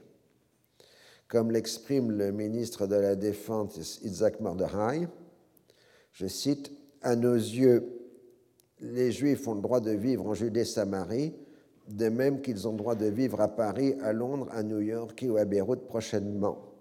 Nous avons pris l'engagement de ne plus construire d'implantations. Nous respectons cet engagement, mais les implantations existantes doivent vivre et continuer de manière naturelle. La carte du règlement final sera fixée en fonction des impératifs de sécurité, tout en laissant à l'autorité palestinienne les moyens de contrôler les Palestiniens. Il n'est pas question de leur reconnaître le droit à l'autodétermination, le problème est simple il est impossible de donner à quiconque la capacité de mettre en danger l'État d'Israël aujourd'hui ou à l'avenir. La tension s'accroît au début juillet du fait de la distribution à Hébron d'un tract blasphématoire représentant le prophète sous les traits d'un cochon. La police israélienne arrête une militante juive d'extrême droite, Tatiana Suskin, âgée de 25 ans, qui reconnaît l'auteur du sacrilège, membre du groupuscule d'extrême droite raciste car elle a pu déposer cette tracts sans être inquiétée. Les soldats israéliens ont expliqué par la suite qu'ils avaient préféré ne pas intervenir pendant la durée du Shabbat, le robot hebdomadaire qui débute le vendredi au coucher du soleil. Ils ne l'ont arrêté que le samedi soir au moment où elle jetait des pierres sur des voitures palestiniennes. Cela suffit pour provoquer de nouvelles violences et susciter une menace du Hamas de reprendre les attentats. Suskin sera condamné en janvier 1998 à deux ans de prison, puis libéré en novembre de la même année pour bonne conduite. L'impasse dans le processus de paix explique la trêve menée par l'organisation islamiste. Les autorités israéliennes présentent leurs excuses mais on trouve tout de suite une caricature offensante de la Vierge Marie dans un magazine israélien de science et de nouveau Netanyahou exprime ses regrets. Les violences à Hébron se poursuivent durant toute la première quinzaine de juillet. L'armée israélienne impose la fermeture des magasins arabes dans la zone qu'elle contrôle et ferme un certain nombre d'accès à la ville pour étouffer ses activités économiques. Le chef militaire de la région menace de rendre très difficiles les conditions de vie des Palestiniens s'ils ne mettent pas fin aux violences. Finalement, la police palestinienne reprend le contrôle de la situation afin d'obtenir la levée des mesures de bouclage. L'Égypte et l'Union européenne tentent chacun de leur côté de relancer le processus de paix, mais se heurtent au préalable imposé par l'autorité palestinienne d'un gel de la colonisation. L'Égypte n'a pas les moyens de la seconde et la seconde n'a pas la volonté d'exercer des pressions sur Israël l'Arabie saoudite menace d'organiser un boycott de la quatrième conférence économique pour le Moyen-Orient et l'Afrique du Nord prévue en novembre 1997 à Doha, capitale du Qatar. Seule la Jordanie confirme pour l'instant sa présence. Les pays du Golfe, à l'exception du Qatar, sont d'autant moins enthousiastes qu'ils résistent au projet américain de constituer une banque du développement du Moyen-Orient. Cela se ferait avec leur argent à un moment où la rente pétrolière a considérablement chuté. Vous vous rappelez que dans cette période des années 1990, le baril de pétrole est à un cours extrêmement bas, parfois inférieur à 20 dollars, euh, le baril, voire même largement en dessous euh, durant cette période, ce qui fait que la rente pétrolière a considérablement baissé au point que plusieurs des États producteurs de pétrole, en particulier de l'Arabie saoudite, sont obligés de s'endetter pour euh, maintenir leur train de vie. Donc, dans cette période, ils n'ont pas d'argent à dépenser euh, pour s'occuper des Palestiniens et les autres, et puis ils sont agacés de ces initiatives occidentales permanentes qui trouvent des moyens intelligents pour dépenser leur argent à eux. Ils trouvent qu'eux euh, savent très bien dépenser par eux-mêmes. Euh, la Shin démantèle un réseau recruté dans la police palestinienne qui aurait préparé des attentats contre une colonie juive et on accuse l'autorité palestinienne d'être compromis euh, dans l'affaire, en particulier un des chefs de la police palestinienne, Razi Jabali. Arafat a son habitude tergiverse avant d'être contraint d'annoncer des mesures, tout en proclamant le succès de sa lutte contre le terrorisme. Les Européens se félicitent d'avoir réussi à organiser une rencontre euh, entre Yasser Arafat et David Levy à Bruxelles le 22 juillet et les Européens annoncent la reprise des négociations, mais semblent seuls à y croire. On avait plutôt eu une explication franche dans les différents euh, dossiers. Les Américains s'inquiètent des risques que comporte toute cette situation d'impasse. Au mois de juillet, Ross s'est envoyé en mission secrète en Israël afin de faire bouger Netanyahou. Le voyage est organisé par la CIA de telle façon à être incognito. Le Premier ministre israélien craint de voir dans un tel procédé une forme de pression. L'envoyé américain lui explique que le président des États-Unis a l'intention de lancer une initiative et qu'il convient de l'en informer au préalable, mais pas les Palestiniens. Il faudrait obtenir des engagements des deux parties. Les Palestiniens devraient prendre des mesures concrètes en matière de sécurité, comme des arrestations, s'opposer publiquement à toute forme de violence et accélérer les négociations sur le statut permanent. Les Israéliens devraient créer des logements pour les Arabes, mettre fin à la confiscation des papiers d'identité destinés à supprimer le statut de résident à Jérusalem-Est, arrêter la démolition des maisons construites sans autorisation, permettre l'achèvement de l'aéroport et du port de Gaza et de suspendre l'expansion des colonies durant la période d'accélération des négociations. Dans l'immédiat, on doit fusionner les deux redéploiements prévus et respecter la date du mois de septembre pour le redéploiement. Bien entendu, Netanyahou approuve tout ce qu'on demande aux Palestiniens et se montre réservé en ce qui concerne la partie israélienne. Il essaye de gagner du temps, mais Ross n'est pas dupe. À son retour aux États-Unis, Clinton décide de retarder légèrement le lancement de l'initiative. On informera les Palestiniens du projet au début du mois d'août. Ils feront certainement des fuites en ce qui concerne les engagements israéliens. Et Netanyahou sera mis ainsi au pied du mur. Il sera obligé d'accepter ou de refuser, mais ne pourra plus tergiverser. Il semble donner un signe positif en s'opposant à un projet immobilier du maire de Jérusalem, Olmert, qui aboutirait à créer une nouvelle enclave juive à Jérusalem-Est. Ce projet est financé par le milliardaire juif américain Erwin Moskowitz, qui a déjà apporté son soutien matériel à plusieurs projets de colonies à Jérusalem et en Cisjordanie. Ce refus public permet à l'autorité palestinienne d'annoncer la reprise des travaux des commissions de négociation pour le début du mois d'août, mais ne tient pas compte d'une nouvelle demande de crédit posée à la Knesset en faveur de la colonisation de la Cisjordanie. Comme Ross annonce son prochain retour, Netanyahou, de façon préventive, déclare qu'Israël n'est pas un protectorat américain. Là, vous avez une grande classique. Hein, euh, Israël annonce un grand projet de colonisation avec des milliers de logements. Tout le monde hurle et Israël fait un geste en suspendant le projet. Donc ça ne lui a rien coûté et euh, les gens sont favorablement impressionnés. On refait ça régulièrement, on a eu ça cette semaine. Euh, c'est une classique, mais bon, ça fait partie des rituels euh, sur le terrain. Le 28 juillet 1997, pour le premier anniversaire de son gouvernement, Netanyahou se félicite à la télévision israélienne de sa fermeté devant le terrorisme contrairement à ses prédécesseurs. Les Palestiniens ont compris et combattent le Hamas et le djihad islamique. La sécurité d'Israël est bien mieux assurée. Ils ont à la fois la paix et la sécurité. Mais le 30 juillet, deux attentats suicides dans un marché public de Jérusalem font 13 morts, en plus des deux terroristes, et de nombreux blessés dans la population israélienne. Immédiatement, Netanyahou engage l'épreuve de force avec Arafat, accusé d'être le principal responsable de la violence et menace de faire entrer l'armée israélienne dans les territoires autonomes pour des opérations militaires limitées ou de traquer les militants islamistes si la police palestinienne ne se montre pas assez coopérative. Et on a l'habituel dispositif répressif, suspension des négociations, bouclage des territoires, arrêt des transferts fiscaux.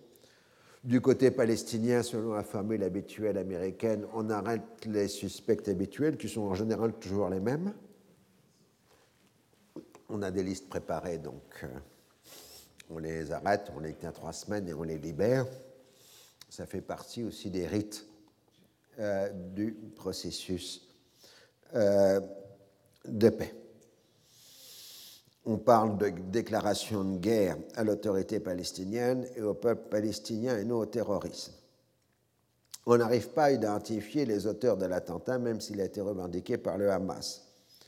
Ce fait rare ne permet pas de savoir s'ils viennent d'un secteur sous contrôle palestinien ou israélien. Arafat va même jusqu'à insinuer qu'ils viennent de l'extérieur, ce qui provoque la colère des autorités libanaises. Le bouclage est particulièrement strict, même pour les VIP. La population est enfermée dans les villages et les villes avec interdiction d'en sortir et l'économie est totalement paralysée. Chacune des parties apparaît ainsi affaiblie. Arafat, accusé de corruption, n'a pas de résultat tangible à apporter du processus de paix. L'accord sur Hébron était une renégociation, il n'y a pas eu de redéploiement. Le piège d'une cantonalisation, ghettoisation de la Palestine est maintenant évident, d'autant plus que la colonisation juive s'est ouvertement intensifiée. Sous les travaillistes, elle était plus discrète. Netanyahou, qui navigue au jour le jour, manipulant les uns contre les autres, les unes contre les autres les factions du Likoud, a vu démentir dans les faits son programme de paix avec sécurité. Les extrémistes de chaque bord paraissent l'emporter. Les sanctions collectives contre la population palestinienne renforcent la position des islamistes pour lesquels le processus de paix n'est qu'une duperie. Les partisans du Grand Israël triomphent en affirmant que l'autonomie palestinienne est un danger pour la sécurité d'Israël. L'une des premières demandes de Netanyahou, quand Clinton lui a présenté par téléphone ses condoléances, a été la suspension du projet américain.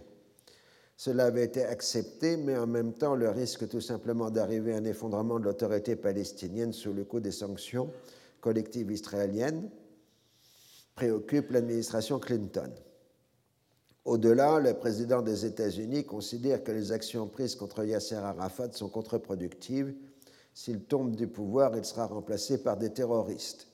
Il résume en privé la situation en disant que quiconque qui remplacerait Netanyahou serait meilleur pour le processus de paix, tandis que celui qui remplacerait Arafat serait pire. Il faut donc reprendre l'initiative politique. Madeleine Albright s'en charge dans un discours le 6 août 1997 elle fait un historique du processus de paix qui bénéficie à tous. Le terrorisme est un mal absolu qu'il faut combattre. Le processus de paix est irréversible, mais il faut en accélérer le déroulement. Pour mettre fin à la dangereuse crise de confiance actuelle, il faut revenir aux principes de base. D'abord, un engagement mutuel envers la sécurité et contre la violence. On ne peut pas attendre 100% de succès de la part de l'autorité palestinienne, mais un engagement à 100% contre le terrorisme en coopération étroite avec les Israéliens. L'engagement doit être constant et absolu. Le second principe est que tout doit être réglé à la table des négociations et que rien ne doit préjuger sur le terrain du résultat final.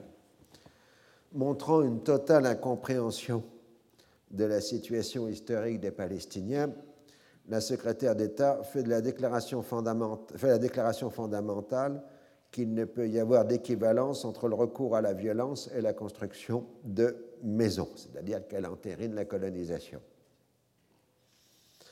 Mais les Israéliens ne doivent pas seulement prendre en compte la légalité de leurs mesures, mais aussi leur sagesse. C'est le maximum que la diplomatie américaine puisse se permettre en matière de critique de la politique israélienne. Chaque parti ne doit avoir qu'une seule solution, option possible, celle de la paix. Elle rappelle les résolutions 242 et 338, le principe d'échange de la terre contre la paix, et elle parle à la fois de la poursuite de la démarche graduelle ou incrémentale, comme disent les diplomates, c'est-à-dire pas à pas, et en même temps une intensification des négociations sur le statut final, qui, je me le rappelle, n'ont pratiquement toujours pas commencé. En ne mettant pas sur le même pied d'égalité la colonisation et la violence, ou en ne pouvant pas le faire en raison de la solidarité de l'alliance et de l'amitié entre Israël et les États-Unis, la diplomatie américaine ne peut pas revendiquer une position d'honnête courtier, alors qu'en fait elle n'exerce des pressions que sur une seule partie, la plus faible, les Palestiniens, contrairement au précédent de George Bush et de James Baker. C'est à ce moment-là que clairement le processus de paix devient un but en soi pour Washington, indépendamment de ces résultats effectifs. N'ayant que cet horizon à l'esprit, les diplomates américains, pris dans l'incessant travail quotidien d'essayer de renouer les fils de la négociation, ne voient pas, ne peuvent pas voir et ne veulent pas voir que l'entreprise est condamnée par la dissymétrie de leurs approches. À l'époque, Edward Said, dont les écrits étaient interdits dans la Palestine d'Arafat, a fait une critique ravageuse de l'expression de Madeleine Albright. Je cite Lorsque M. Clinton et Mme Albright répètent la formule actuellement employée sur le front de la propagande par le lobby israélien, il n'y a pas d'équivalence entre les bombes et les bulldozers, il faut qu'ils expliquent à une famille palestinienne qui vient d'être expulsée, à des Palestiniens qui subissent le couvre-feu, à des Palestiniens dont les maisons ont été détruites, dont les enfants, garçons et filles croupissent dans les prisons israéliennes, qui ont été fouillés au corps par des soldats israéliens ou déplacés hors de Jérusalem pour que des juifs russes puissent s'établir dans leurs maisons, qui ont été tués dans des massacres ou privés de tout droit de résister aux forces d'occupation israéliennes, ce qui est dans un tel contexte l'équivalent d'un bulldozer israélo-américain. Le secrétaire d'État annonce le prochain envoi de Dennis Ross dans la région, puis sa propre visite à la fin du mois. Son discours est officiellement bien accueilli par les intéressés qui en tirent des conclusions totalement contradictoires. Les échanges d'invectives se poursuivent. Netanyahou assimile l'autorité palestinienne aux États terroristes comme la Libye, l'Irak et l'Iran. Arafat menace l'État hébreu d'explosion de violence et il continue à s'en prendre à la population palestinienne. Les deux se font réprimander par Madeleine Albright et le département d'État alors que des violences éclatent au Liban Sud. Après plusieurs jours d'affrontements, il y a des victimes civiles du côté libanais et le Hezbollah réplique le 8 août par une volée de roquettes sur la Galilée. 14 Libanais ont été tués en une semaine. Ça fait partie de la syntaxe euh, sous contrôle international, enfin américano-français. Denis Ross commence sa médiation le 10 août. Il se sert de la prochaine visite du secrétaire d'État comme instrument de chantage auprès d'Arafat, toujours soucieux d'avoir ses contacts au plus haut niveau sur la scène internationale. S'il n'accède pas sur la question de la sécurité, il n'y aura pas de visite. Arafat cherche à accroître l'implication américaine. Il accepte de reprendre la coopération avec Israël sur les questions de sécurité, mais à condition que les États-Unis y participent. On tient donc des réunions consacrées à la sécurité sous égide américaine. De fait, les Américains, c'est-à-dire en particulier les responsables locaux de la CIA, se trouvent investis d'une capacité d'arbitrage permettant de désigner si les uns et les autres sont sérieux dans leurs actions.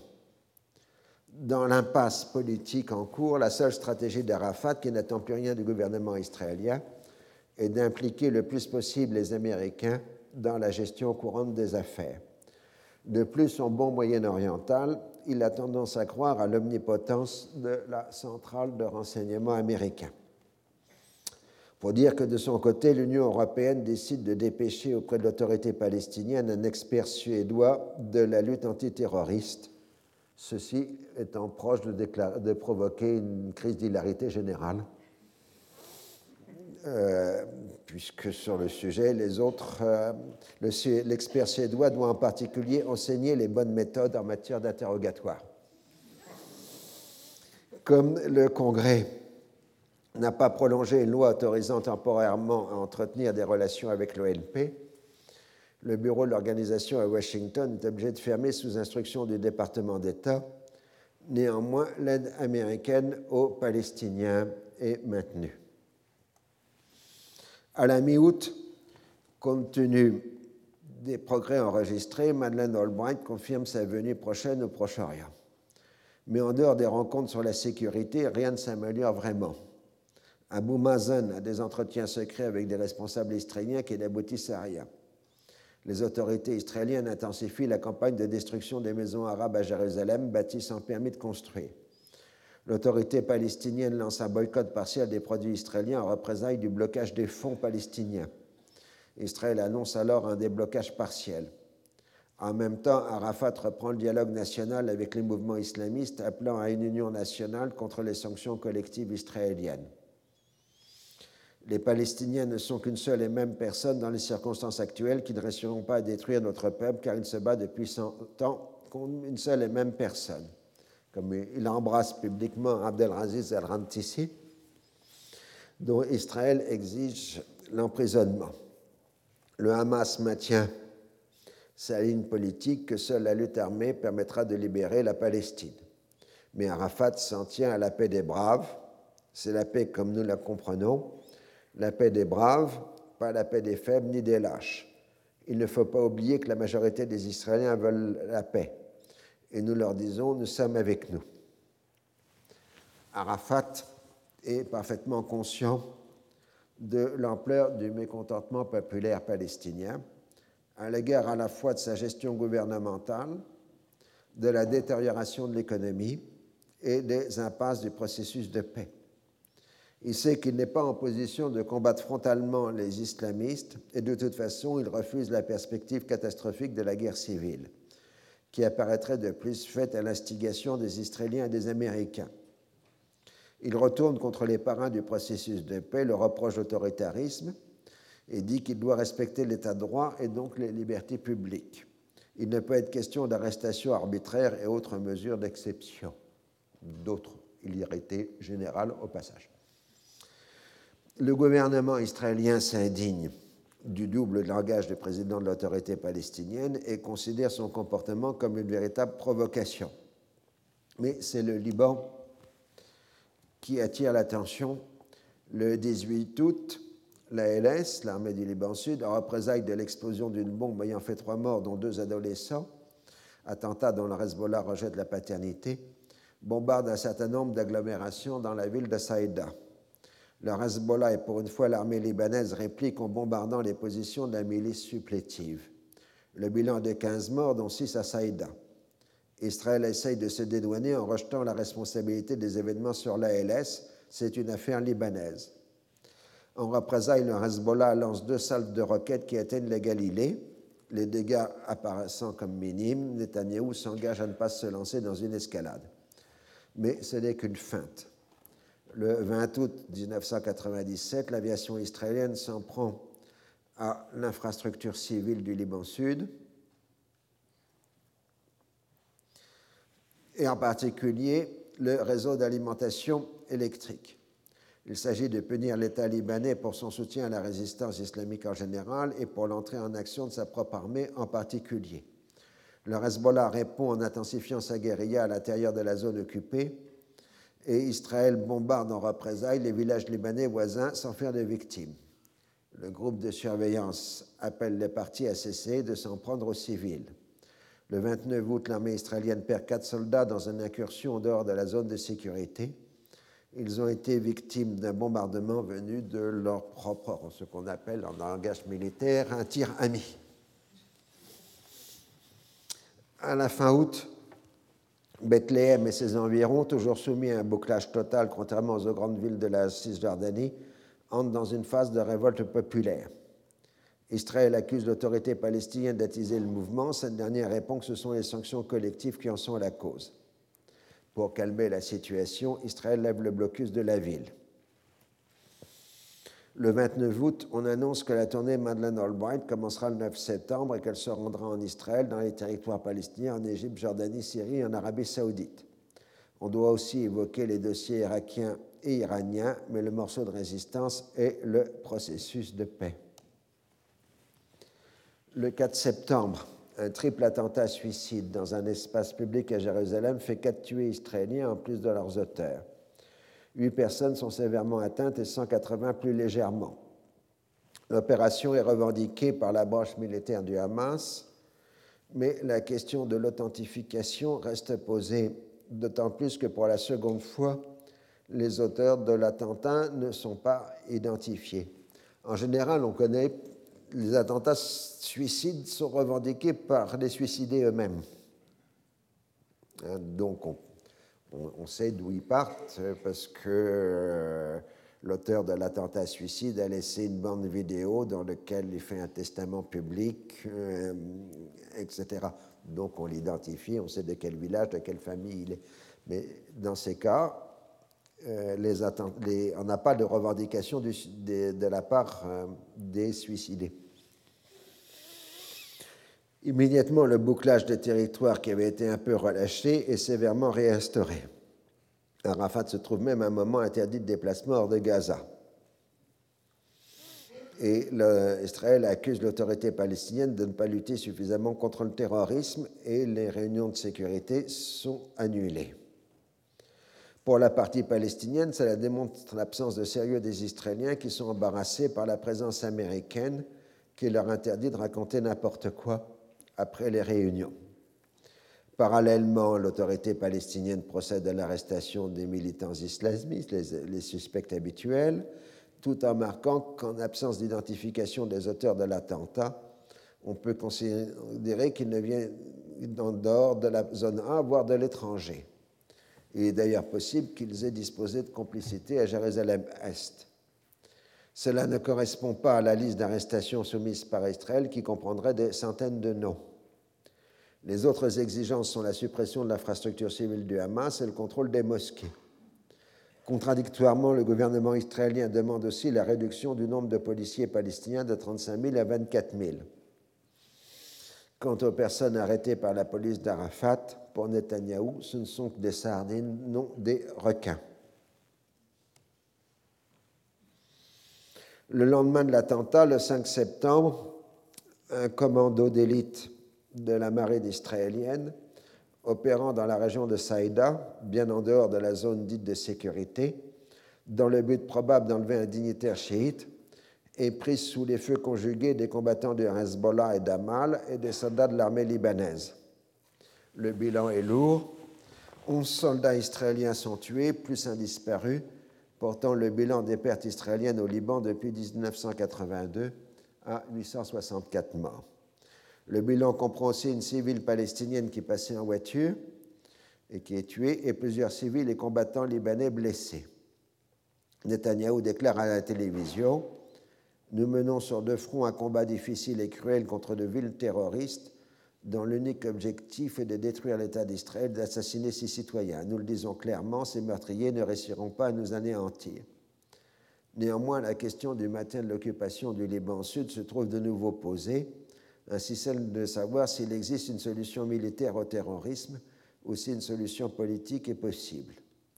Nasrallah, chef de Hezbollah, affirme que son organisation possède les restes de plusieurs soldats israéliens et qu'elle est prête à l'échanger contre des prisonniers libanais détenus par Israël. De son côté, Ariel Sharon pose le problème politique de la liaison entre le Liban Sud et l'occupation du Golan. Tant que cette dernière durera, la guerre d'usure se poursuivra au Liban. Si Israël veut conserver le plateau du Golan et d'autres lieux stratégiques nécessaires à sa sécurité, à l'opposé des exigences syriennes, le Hezbollah intensifiera ses actions de terreur jusqu'à ce que nous cédions. Il ne croit donc pas à la possibilité d'un arrangement séparé avec le Liban et propose deux solutions.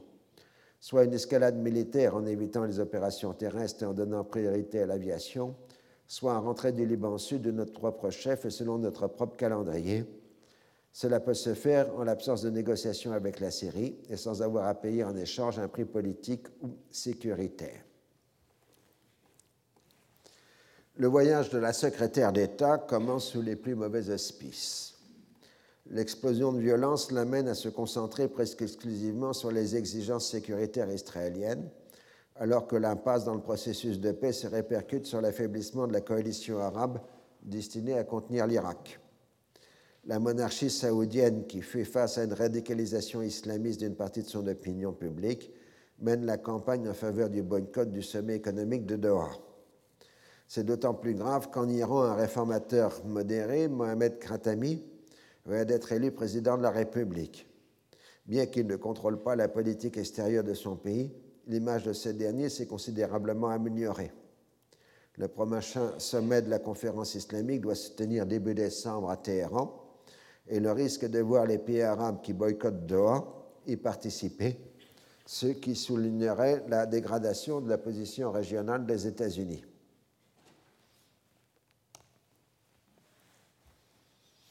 La visite de Madeleine Albright commence le 10 septembre à Jérusalem par une visite au Yad Vashem, cérémonie particulièrement émouvante pour une personne qui vient de découvrir que trois de ses grands-parents sont morts dans les camps de concentration nazis.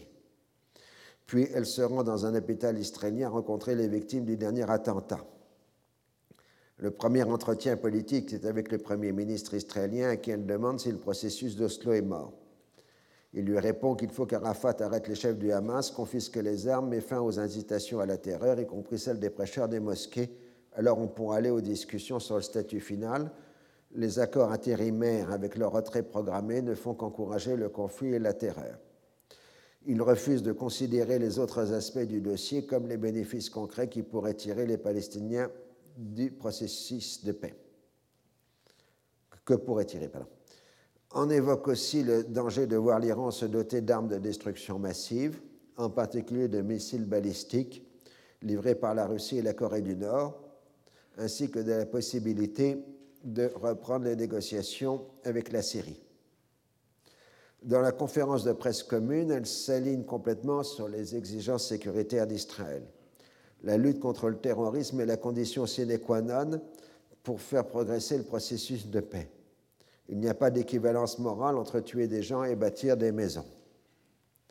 Elle est plus vague sur le reste, tout en, affirmant la nécessité de conjuguer les accords intérimaires avec les négociations sur le statut final. Cette attitude est immédiatement dénoncée par plusieurs personnalités palestiniennes qui l'accusent d'alignement complet sur les positions israéliennes sans prendre en compte les souffrances palestiniennes. Le lendemain, Albright est à Ramallah pour rencontrer Arafat. Lors de l'entretien de trois heures, elle insiste sur la nécessité d'un engagement total contre le terrorisme. Elle reconnaît que l'interruption du versement des sommes dues par Israël à l'autorité palestinienne ne peut être considérée comme une mesure légitime. Lors de la conférence de presse, elle admet la souffrance des Palestiniens. Elle comprend leur frustration, ce, qui n'était pas ce qui était censé apporter le processus de paix il ne faut pas qu'ils perdent l'espoir, qu'ils abandonnent la logique d'Oslo. Les négociations finales devront être basées sur les résolutions 242 et 338 qui comprennent le principe de la terre contre la paix.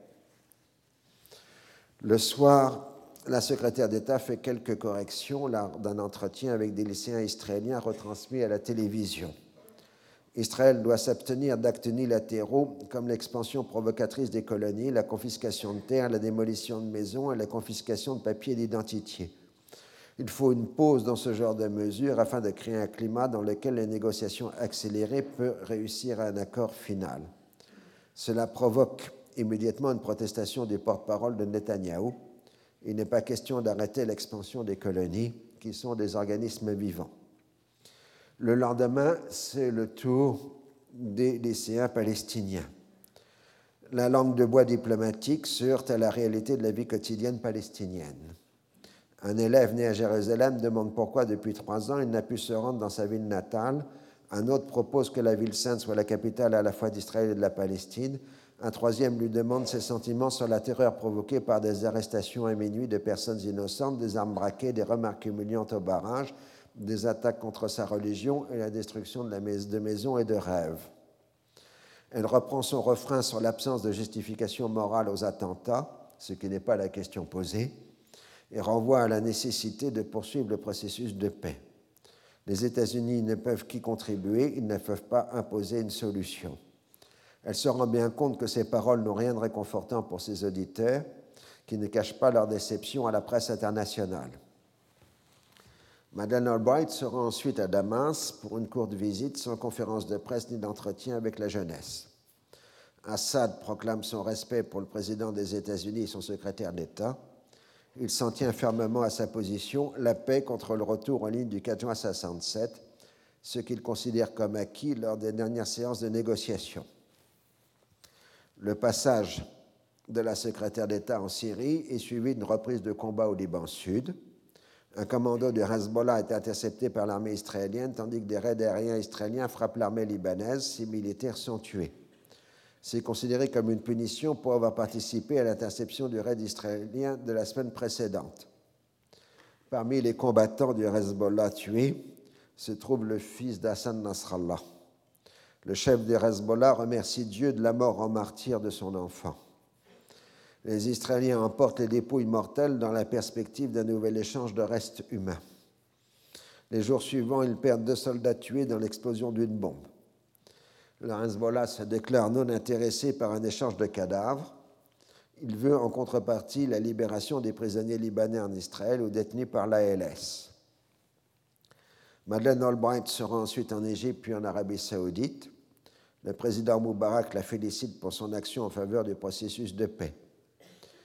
Les responsables saoudiens l'accueillent avec respect, mais restent fermes sur leur refus de participer au sommet de Doha mais ils ont besoin de la protection américaine face à l'Irak et à l'Iran. Les Américains leur demandent aussi de cesser de financer le Hamas par des donations privées. Ensuite, c'est le tour du roi Hussein, qui se montre toujours un fidèle ami des États-Unis, ou qui, en tout cas, cultive cette image. Albright termine son voyage par une visite surprise, pour des raisons de sécurité, au Liban, où elle se félicite de la reconstruction du pays. Denis Ross tire avec ses interlocuteurs palestiniens les conclusions du voyage. Abu Mazen considère que l'autorité palestinienne n'a d'autre choix que d'agir contre le Hamas. Arafat refuse tout commentaire, mais pressé par le diplomate américain, marque qu'il agira contre le mouvement islamiste. De fait, l'autorité palestinienne interdit l'association des étudiants proches du Hamas les mesures antiterroristes sont maintenant supervisées par les représentants de la CIA pour pouvoir en démontrer le sérieux auprès des Israéliens. Ces derniers font un versement partiel des sommes dues à l'autorité palestinienne et Netanyahou affirme son opposition au projet immobilier de Sam Moscovici dans la Jérusalem arabe, mais ne peut les empêcher pour des raisons juridiques. Tout cela reste très modeste le voyage à Madeleine Albright a surtout révélé l'incapacité de l'administration Clinton de débloquer la situation et ses partis pris. Elle a multiplié les gestes sincères d'amitié envers Israël et les reproches à l'autorité palestinienne. Si on peut discuter du refus d'équivalence entre la violence politique et la colonisation, cette dernière ne connaît que des critiques sans qu'on sonne les moyens de l'arrêter. Ainsi, quand le gouvernement israélien annonce la création de 300 nouvelles unités de logement près de Bethléem le 24 septembre, la secrétaire d'État ne peut que dire que cela ne contribue pas à établir la, confiance entre les partis. Elle aimerait bien que la pause dans la colonisation qu'elle a appelée soit respectée, mais ces protestations sont uniquement verbales et n'aboutissent à rien de concret. Le département d'État essaye alors d'imposer l'idée que s'imposent les négociations final ne peut réussir, comme si le règlement final était l'objectif de Netanyahou. Autrement dit, les pressions ne s'exercent que sur un seul côté. Face à la souffrance palestinienne, on n'a pas grand-chose à dire, sauf de blâmer les Palestiniens d'en être responsables du fait du terrorisme. Quand la police israélienne identifie, grâce à des prélèvements ADN sur des parents suspects, quatre des auteurs des deux derniers attentats comme venant d'un village de la zone B, elle affirme promptement que l'organisation a lieu en zone A. Ce serait une tactique délibérée du Hamas de recruter les auteurs d'opérations suicides dans la zone B afin de ne pas trop embarrasser l'autorité palestinienne. Le village en question de 8500 habitants est soumis à des sanctions collectives. Les maisons des familles des auteurs des attentats sont détruites, des maisons et des cultures sont saccagées. De son côté, la branche militaire du Hamas dément que les quatre Palestiniens étaient les auteurs des deux attentats. Ils auraient été enlevés et tués par les Israéliens pour faire croire à leur culpabilité. Personne ne croit à cette fable qui signifie surtout une volonté de prise à distance de ces actes afin de ne pas trop compromettre l'autorité palestinienne et la forcer à prendre des mesures contre le mouvement islamiste. Et je vais vous laisser là pour aujourd'hui. Donc en plein marasme, mais c'est quelque chose qu'on peut dire assez souvent sur notre sujet d'étude. Je vous remercie et à la fois prochaine. Retrouvez tous les contenus du Collège de France sur www.colège-2-france.fr.